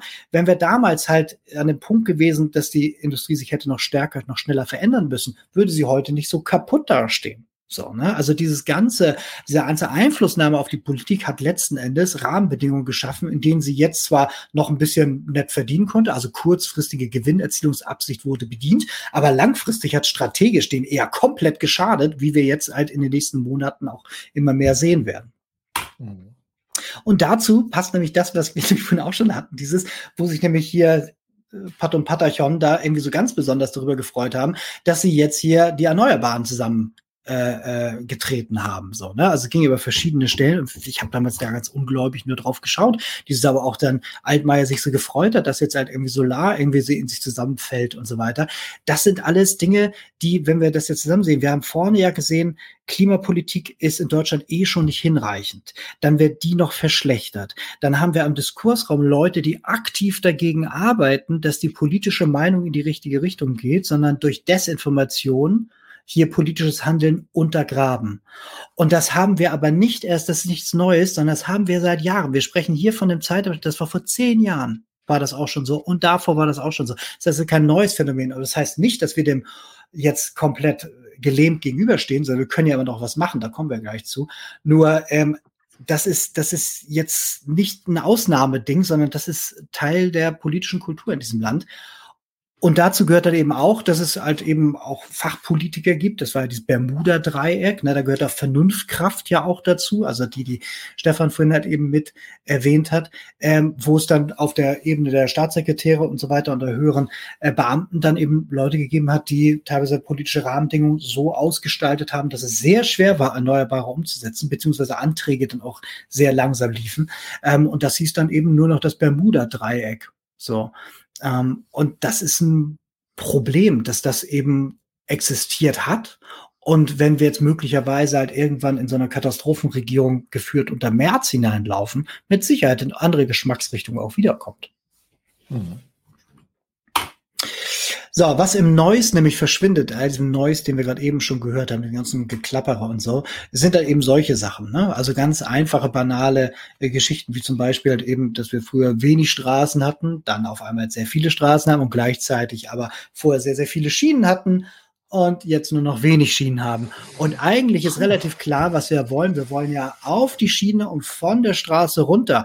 Diese äh, Modaländerung ist ja sehr wichtig. Es geht ja nicht um Antriebsstrang, sondern es muss halt einfach viel mehr auf die Schiene. Das heißt, eigentlich müsste man jetzt diese ganze Entwicklung zumindest in Teilen wieder drehen und wenn man jetzt eben reinguckt, was soll im neuen, im, mit diesem neuen Klimaschutzgesetz wurden ja auch neue Absichten beschlossen. Da soll ein bisschen Schiene mehr kommen, ja. Und da soll auch ein bisschen Bahn verbessert werden. Aber man möchte auch gerne 1440 Autobahnprojekte halt. Das, das sind Fahrtabhängigkeiten, die dann uns schon wieder mal mehrere Jahre kosten am Ende, weil Infrastruktur wird dann auch irgendwie bedient und so weiter. Das ist ein Problem. Und das, das hatten wir gerade eben ja auch, dieses, wie viel brauchen wir denn?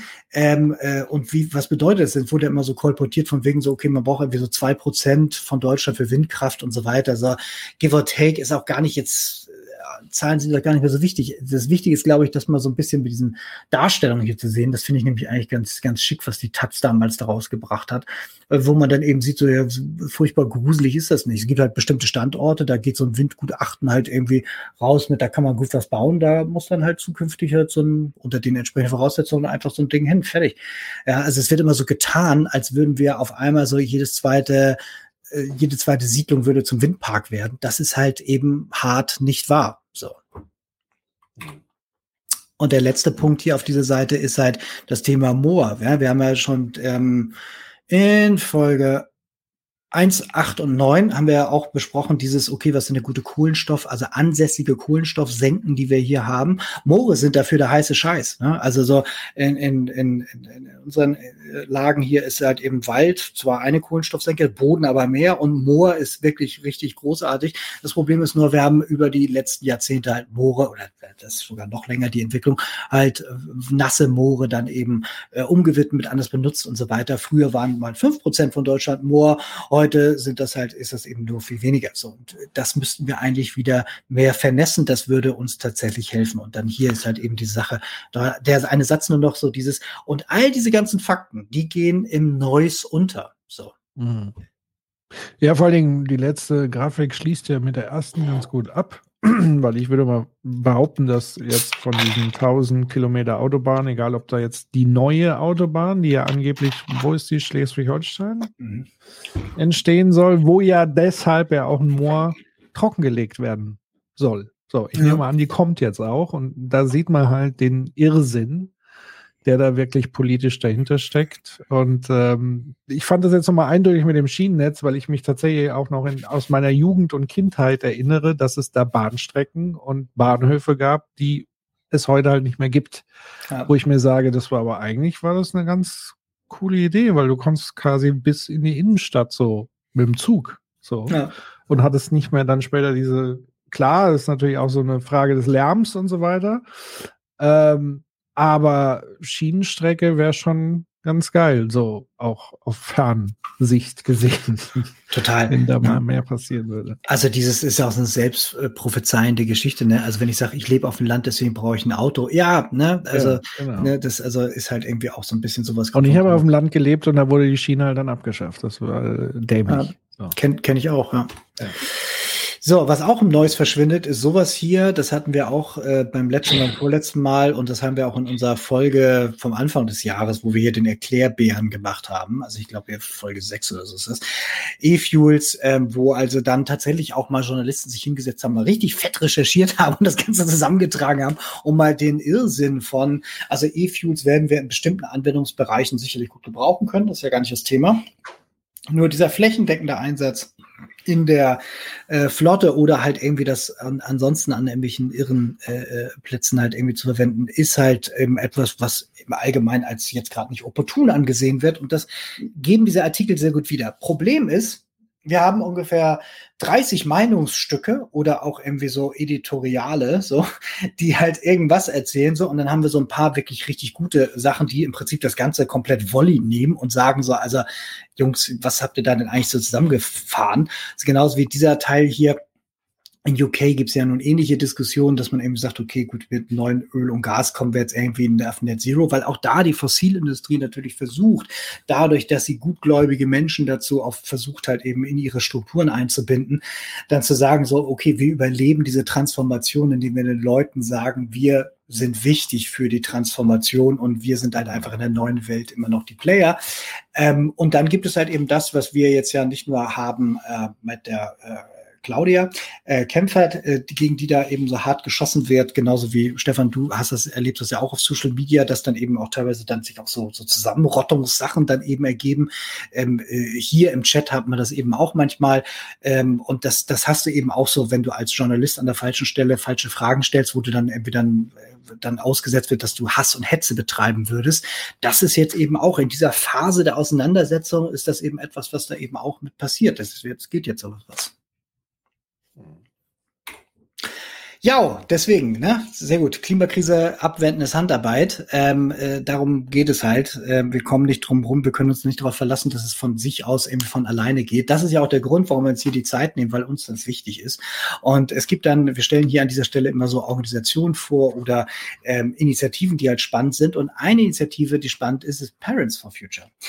Wer selber Kinder hat oder irgendwann mal vorhat, irgendwie Eltern zu werden, die meisten haben ja eigene Eltern so. Also es gibt halt irgendwelche Leute, die im Zeit ihres Lebens, wenn die Koordinate nur lang genug ist, häufig Eltern werden ähm, und Interesse daran haben, dass ihre Kinder noch eine Zukunft haben, die halt irgendwie halbwegs lebenswert ist, dann sollten sie ein Interesse daran haben genau mit dieser Organisation mal äh, zu, sich näher zu beschäftigen. Weil viele denken ja so, diese ganze äh, Klimagerechtigkeitsbewegung ist nur etwas für Kids, von Kids und so weiter. Äh, erstmal geht das Klima uns alle an und zweitens, es gibt ja noch eine ganze Reihe, müsst ihr in die letzten Episoden schauen, von Organisationen, die auch für jetzt Leute da sind, die sich jetzt nicht auf die Straße kleben, aber trotzdem sagen, die bestehenden Verhältnisse sind nicht in Ordnung. Und Parents for Future mhm. könnte da interessant sein, wenn man Interesse an einer Zukunft für die eigenen Kinder hat.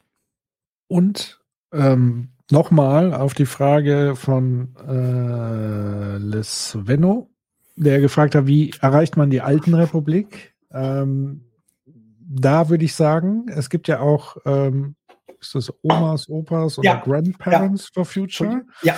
Ich glaube, ein Ansatz ist es wirklich über Peer Group, über Familiengespräche, ähm, also Peer Groups stärker in den Medien thematisieren. Also wieso sitzt nicht jemand von Grandparents for Future da? Also es gibt ja Vertreter auch der alten Republik, die ja jetzt noch nicht alle irgendwie komplett senil und desinteressiert und äh, äh, egoistisch sind, sondern es gibt ja sehr viele, also gerade die Umweltbewegung müsste unheimlich viele ältere Menschen haben, die ja vor 30, 40 Jahren sozusagen diese ganze Proteste mit, mit angeführt und initiiert haben.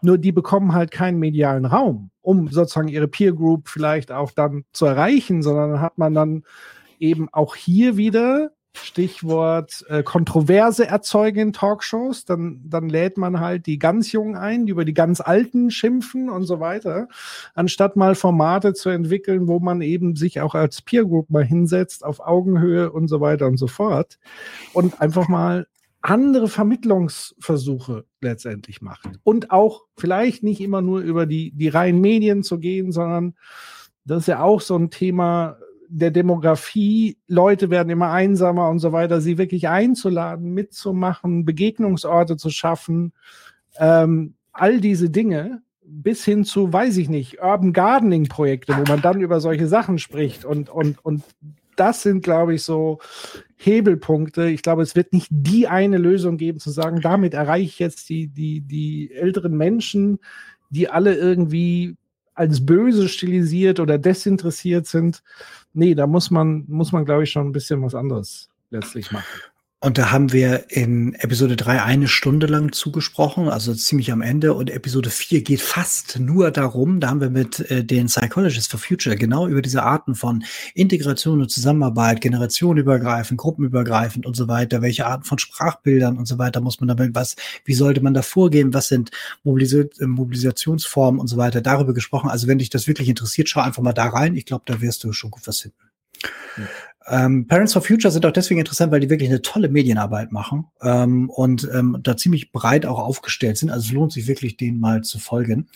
Ähm, was auch schön ist, hier ist mal was richtig erfolgreich durchgegangen, nämlich die Petition für Balkonkraftwerke.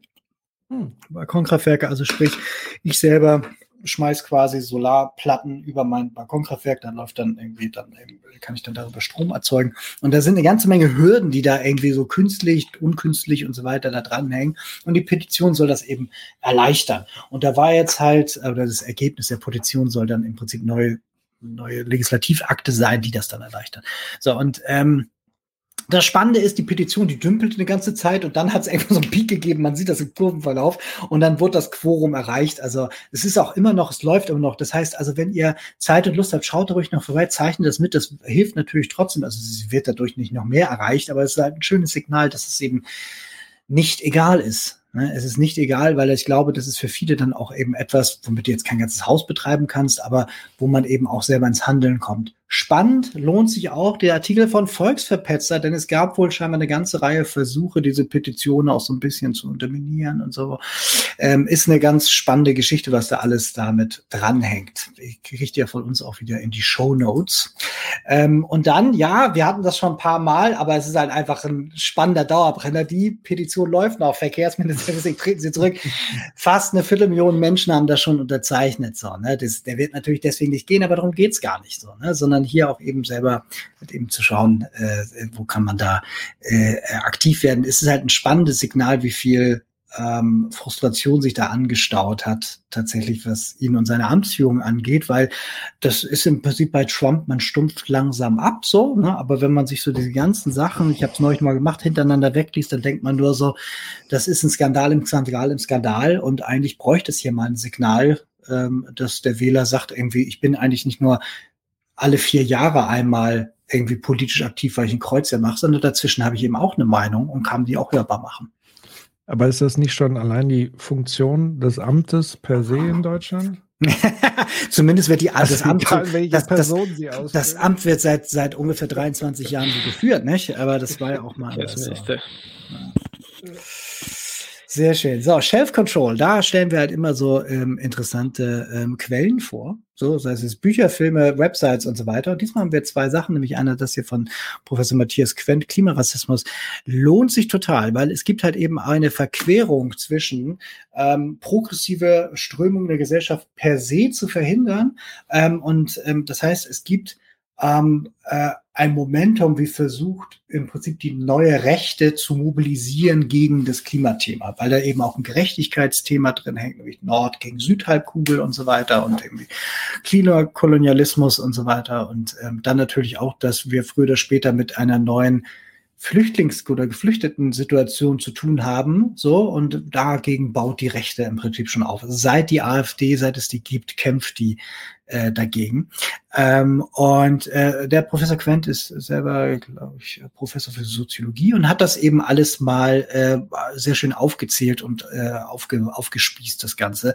Es lohnt sich sehr und es macht äh, wütend. Es macht auf eine, auf eine ganz, also ich habe viel mit dem ganzen Thema Antirassismus und so weiter schon, schon sehr viel in meiner eigenen Biografie immer wieder zu tun, weil mich das irgendwie schon immer ange, angepiekst hat und so weiter. Und hier ähm, ist das nochmal irgendwie in einer anderen Dimension. Es ist, äh, es ist total gruselig. Äh, spannend auch, der Herr Quent wird uns besuchen. Er ist auch bald Gast bei uns und so weiter. Und ähm, ja, wer jetzt hier vorbereitet sein will, kauft sein Buch und schaut schon vorbereitet. Sehr gut. Und dann haben wir auch dabei äh, diesmal die Klimaschmutzlobby. Das ist ein Buch, das haben wir schon ein paar Mal erwähnt, weil es nämlich tatsächlich ziemlich gut ist. Ist auch sehr gut zugänglich und es ist auch etwas, wo man, also es gibt eine Welt, bevor man das gelesen hat und danach, dass man es gelesen hat, weil das halt einfach ähm, sehr gut aufzeigt und aufzählt halt eben, wie diese organisierte Verhinderung von wirksamem Klimaschutz funktioniert. Und das haben diese beiden Journalistinnen aufgearbeitet über eine lange Zeit. Es ist wirklich ähm, großartig. Es gibt bei Thilo Jung gibt es ein Interview mit einer der beiden Autorinnen und die Annika Juris wird auch bei uns zu Gast sein und mit der werden wir dann auch dazu sprechen. Ich glaube irgendwann im Juni oder so, ne? Oder Patrick? Genau. Also ja. muss man mal gucken, weil Juno bin ich jetzt doch überraschenderweise äh, auf der Republika. Ähm, ja, richtig. das wäre sozusagen an diesem Sendetermin, aber wir finden da bestimmt die Woche später oder so äh, mit Annika noch einen neuen Termin. Oder du musst es mit ihr machen, je nachdem. Aber schauen wir. kriegen das, wir kriegen das hin. Auf jeden ja. Fall, sie kommt. Ich freue mich riesig darüber. Das ist wirklich äh, großartig, dass wir so großes Glück haben ähm, mit den ist denn so? Und Greenwash dich doch selber. Ähm, äh, da stellen wir halt immer einen Greenwash-Fall vor und der, der hatte dich ja besonders hier, so der hier nämlich, ne? Premium Heizöl klimaneutral. Ah, ja. Da habe ich, da hab ich quasi, quasi dich durchs Handy schreien hören. Also du hast mir nur geschrieben, ich habe gedacht so, okay, jetzt muss mir gleich irgendwie Notfall beatmen. Ja, also tatsächlich hier äh, total äh, Mineralölkonzern aus, glaube ich, Frankreich, ähm, äh, behauptet halt eben, ja, wenn du bei ihm Heizöl kaufst, äh, dann ist das klimaneutral und deswegen solltest du speziell bei ihm ja. Heizöl kaufen. Das ist doch toll, oder? Und Baywein, Baywein in Deutschland auch gemacht. Ja? Ja. Hervorragend. Ja, hat auch ja, klimaneutrales Heizöl angeboten. Das ist halt, ist halt irgendwie total geil. So dieses, ähm, ja. das ganze Thema Kompensation und so weiter ist nochmal sein eigenes für sich. Das können wir nochmal äh, äh, gesondert aufbohren. Aber das Spannende ist, Dio Hart, dass er direkt äh, gleich sich aufs Korn genommen hat, gesagt, hier so mal nicht, Jungs hat dann äh, geklagt und dann äh, äh, auch dann eben Recht bekommen. Und, also, dass das ja. überhaupt funktioniert, dass man das machen kann, das ist wirklich ja, das ist halt die ganzen Claims, die werden jetzt von der EU jetzt auch bald anders reguliert. Das Ganze wird dann eine Greenwashing-Novelle kommen, die dann zukünftig halt eben so ähnlich wie Health Claims möglicherweise das behandelt. Und das wäre dann eine ziemlich hohe Stufe. Das wäre auch etwas, was wir bräuchten. Ja, was hier der Mineralölkonzern sagt, ist halt eben, du gibst mir Geld und für dieses Geld investiere ich in Kompensationsprojekte. Das heißt, das, was du imitierst, wird an einer anderen Stelle durch eben Schutzprojekte aufgefangen. So, das, also in, was in der Theorie klingt, okay, so, also hier so, das sind so äh, Zahlen, die habe ich mal aus ähm, so, einer, so, einer, so einer Liste äh, abgeschrieben, so, also wir sind dann so bei irgendwie 2,6 äh, Kilo CO2 für ein Liter Heizöl und dann 3000 entspricht dann irgendwie so etwas, so knapp 8 Tonnen. Die, die Vorkette. Ja, genau. Da, das ist noch nicht mal mit dabei. So, das ist jetzt nur tatsächlich das. Mhm. Und ähm, dann sagt aber total, du musst uns dafür, für das jetzt hier 49 Euro geben. So, das ist dann hier quasi, damit ist das dann kompensiert. Und wenn man jetzt mal reinguckt über, was würde dann normalerweise eine Kompensation am am Kompensationsmarkt kosten. Da sind wir zum Beispiel bei Atmosphäre irgendwie für dieselbe Menge bei 185 Euro. Das heißt, da haben die aber ein günstiges Projekt gefunden, so. Ähm, der, wenn wir jetzt den gesetzlichen CO2-Preis an, also ist jetzt alles Blitzwertung, aber wenn man den CO2-Preis mal anlegen würde für die Menge oder den Uber-Preis, ähm, die ja selber auch gesagt haben, eigentlich müsste der CO2-Preis deutlich höher sein, so, und das verrechnen mit der Emission, dann kommen wir auf ganz andere Preise. Und diese echte CO2-Preis Preis, der dann eben auch ähm, diese äh, Umweltschäden und so weiter mit einbezieht, da kommen wir auf kommen wir auf ganz andere Preise so. Ne? Das heißt also, das, was Sie da behaupten, nämlich, dass dadurch äh, ihr, ihr, ihr Heizöl klimaneutral ist, ähm, äh, macht selbst, wenn man versucht, das ernst zu nehmen, nicht mal richtig Sinn, weil es äh, nicht das wirklich auffängt. So, ne? Ich habe auch mal nachgeforscht, so welches Projekt das ist. Ich glaube, das geht in irgendeine Biogasanlage in Indien oder so. Also das ist halt jo. irgendwie, passt, passt alles hinten und vorne nicht. Das ist, ach ja. Aber das ist genau das, wo wir jetzt reinlaufen, nicht? Das, also wir hatten jetzt ja all die letzten Wochen ja auch immer so äh, Flughäfen, die gesagt haben, sie sind jetzt klimaneutral und so weiter. Sowas kommt von sowas. Ne? Mhm. Beim nächsten Mal haben wir Professor Dr. Guido Große hier. Ähm, der ist beim Alfred Wegener Institut für Permafrostforschung da. So, also wir haben erneut einen tollen Wissenschaftler hier, der uns ein bisschen was erzählen wird über Permafrost und über eben Eisschmelze und eben auch was in Permafrost neben der Methanbombe noch so an Makroviren auf uns zukommt und so weiter. Ähm, das Spannende ist, man kriegt von ihm fast immer nur Fotos, wo er irgendwie in irgendwelchen Expeditionen so ticken, ticken, rumläuft und so weiter. So, also so äh, äh, Wikinger-Style. Nee, und ähm, ja, das glaube ich wird auch total spannend. Nächste Sendung ist dafür am 9.5. Wir werden nämlich im Mai, wenn wir drei Sendungen haben, am 9.5., am 16.05. und dann am Ende Mai. Ähm, und äh, das heißt also am 2.05. Die skippen wir dafür am 9.05. dann mit dem Professor Große. Jo. Irgendjemand schaut im Schritt, ist das ein Donnerstag? Ja. Nee. Das Montag? kann sein. Nee, Dienstag. Das müssen, nee, Dienstag. Dienstag. Ja, genau. Ja, super. Vielen Dank. Das ist ja fast eine Punktlandung. Wir sind so ein bisschen drei Minuten über ja. äh, 23 Uhr. Aber äh, vielen lieben Dank, äh, lieber Stefan, dass du zu Gast warst heute und äh, ja, war spannend, ja, mitgebracht hast die Sachen und, Diskussion. Und ja, äh, euch da draußen vielen lieben Dank äh, fürs lange Zugucken, mitdiskutieren, Fragen stellen. Und wie Jens schon richtig gesagt hat, wir sehen uns hier beim nächsten Mal am 9. Mai. Ansonsten könnt ihr ja unsere bisherigen Sendungen auf YouTube abrufen, eigenen Channel. Falls ihr noch nicht abonniert habt, tut das. Ähm, es gibt die Seite designdisaster.de. Dort findet ihr auch nochmal die ganzen Links zu diesen ganzen Sachen, die Jens uns auch präsentiert hat. Und ja, dann wünsche ich euch allen noch einen schönen Abend, eine gute Nacht. Schlaft gut und danke uns an euch. Und der Chat schickt auch ein herzliches Dank an dich zurück, Stefan. Und ja, dann macht's gut, ihr Lieben. Bis bald. Tschüss. Ja, gute Nacht.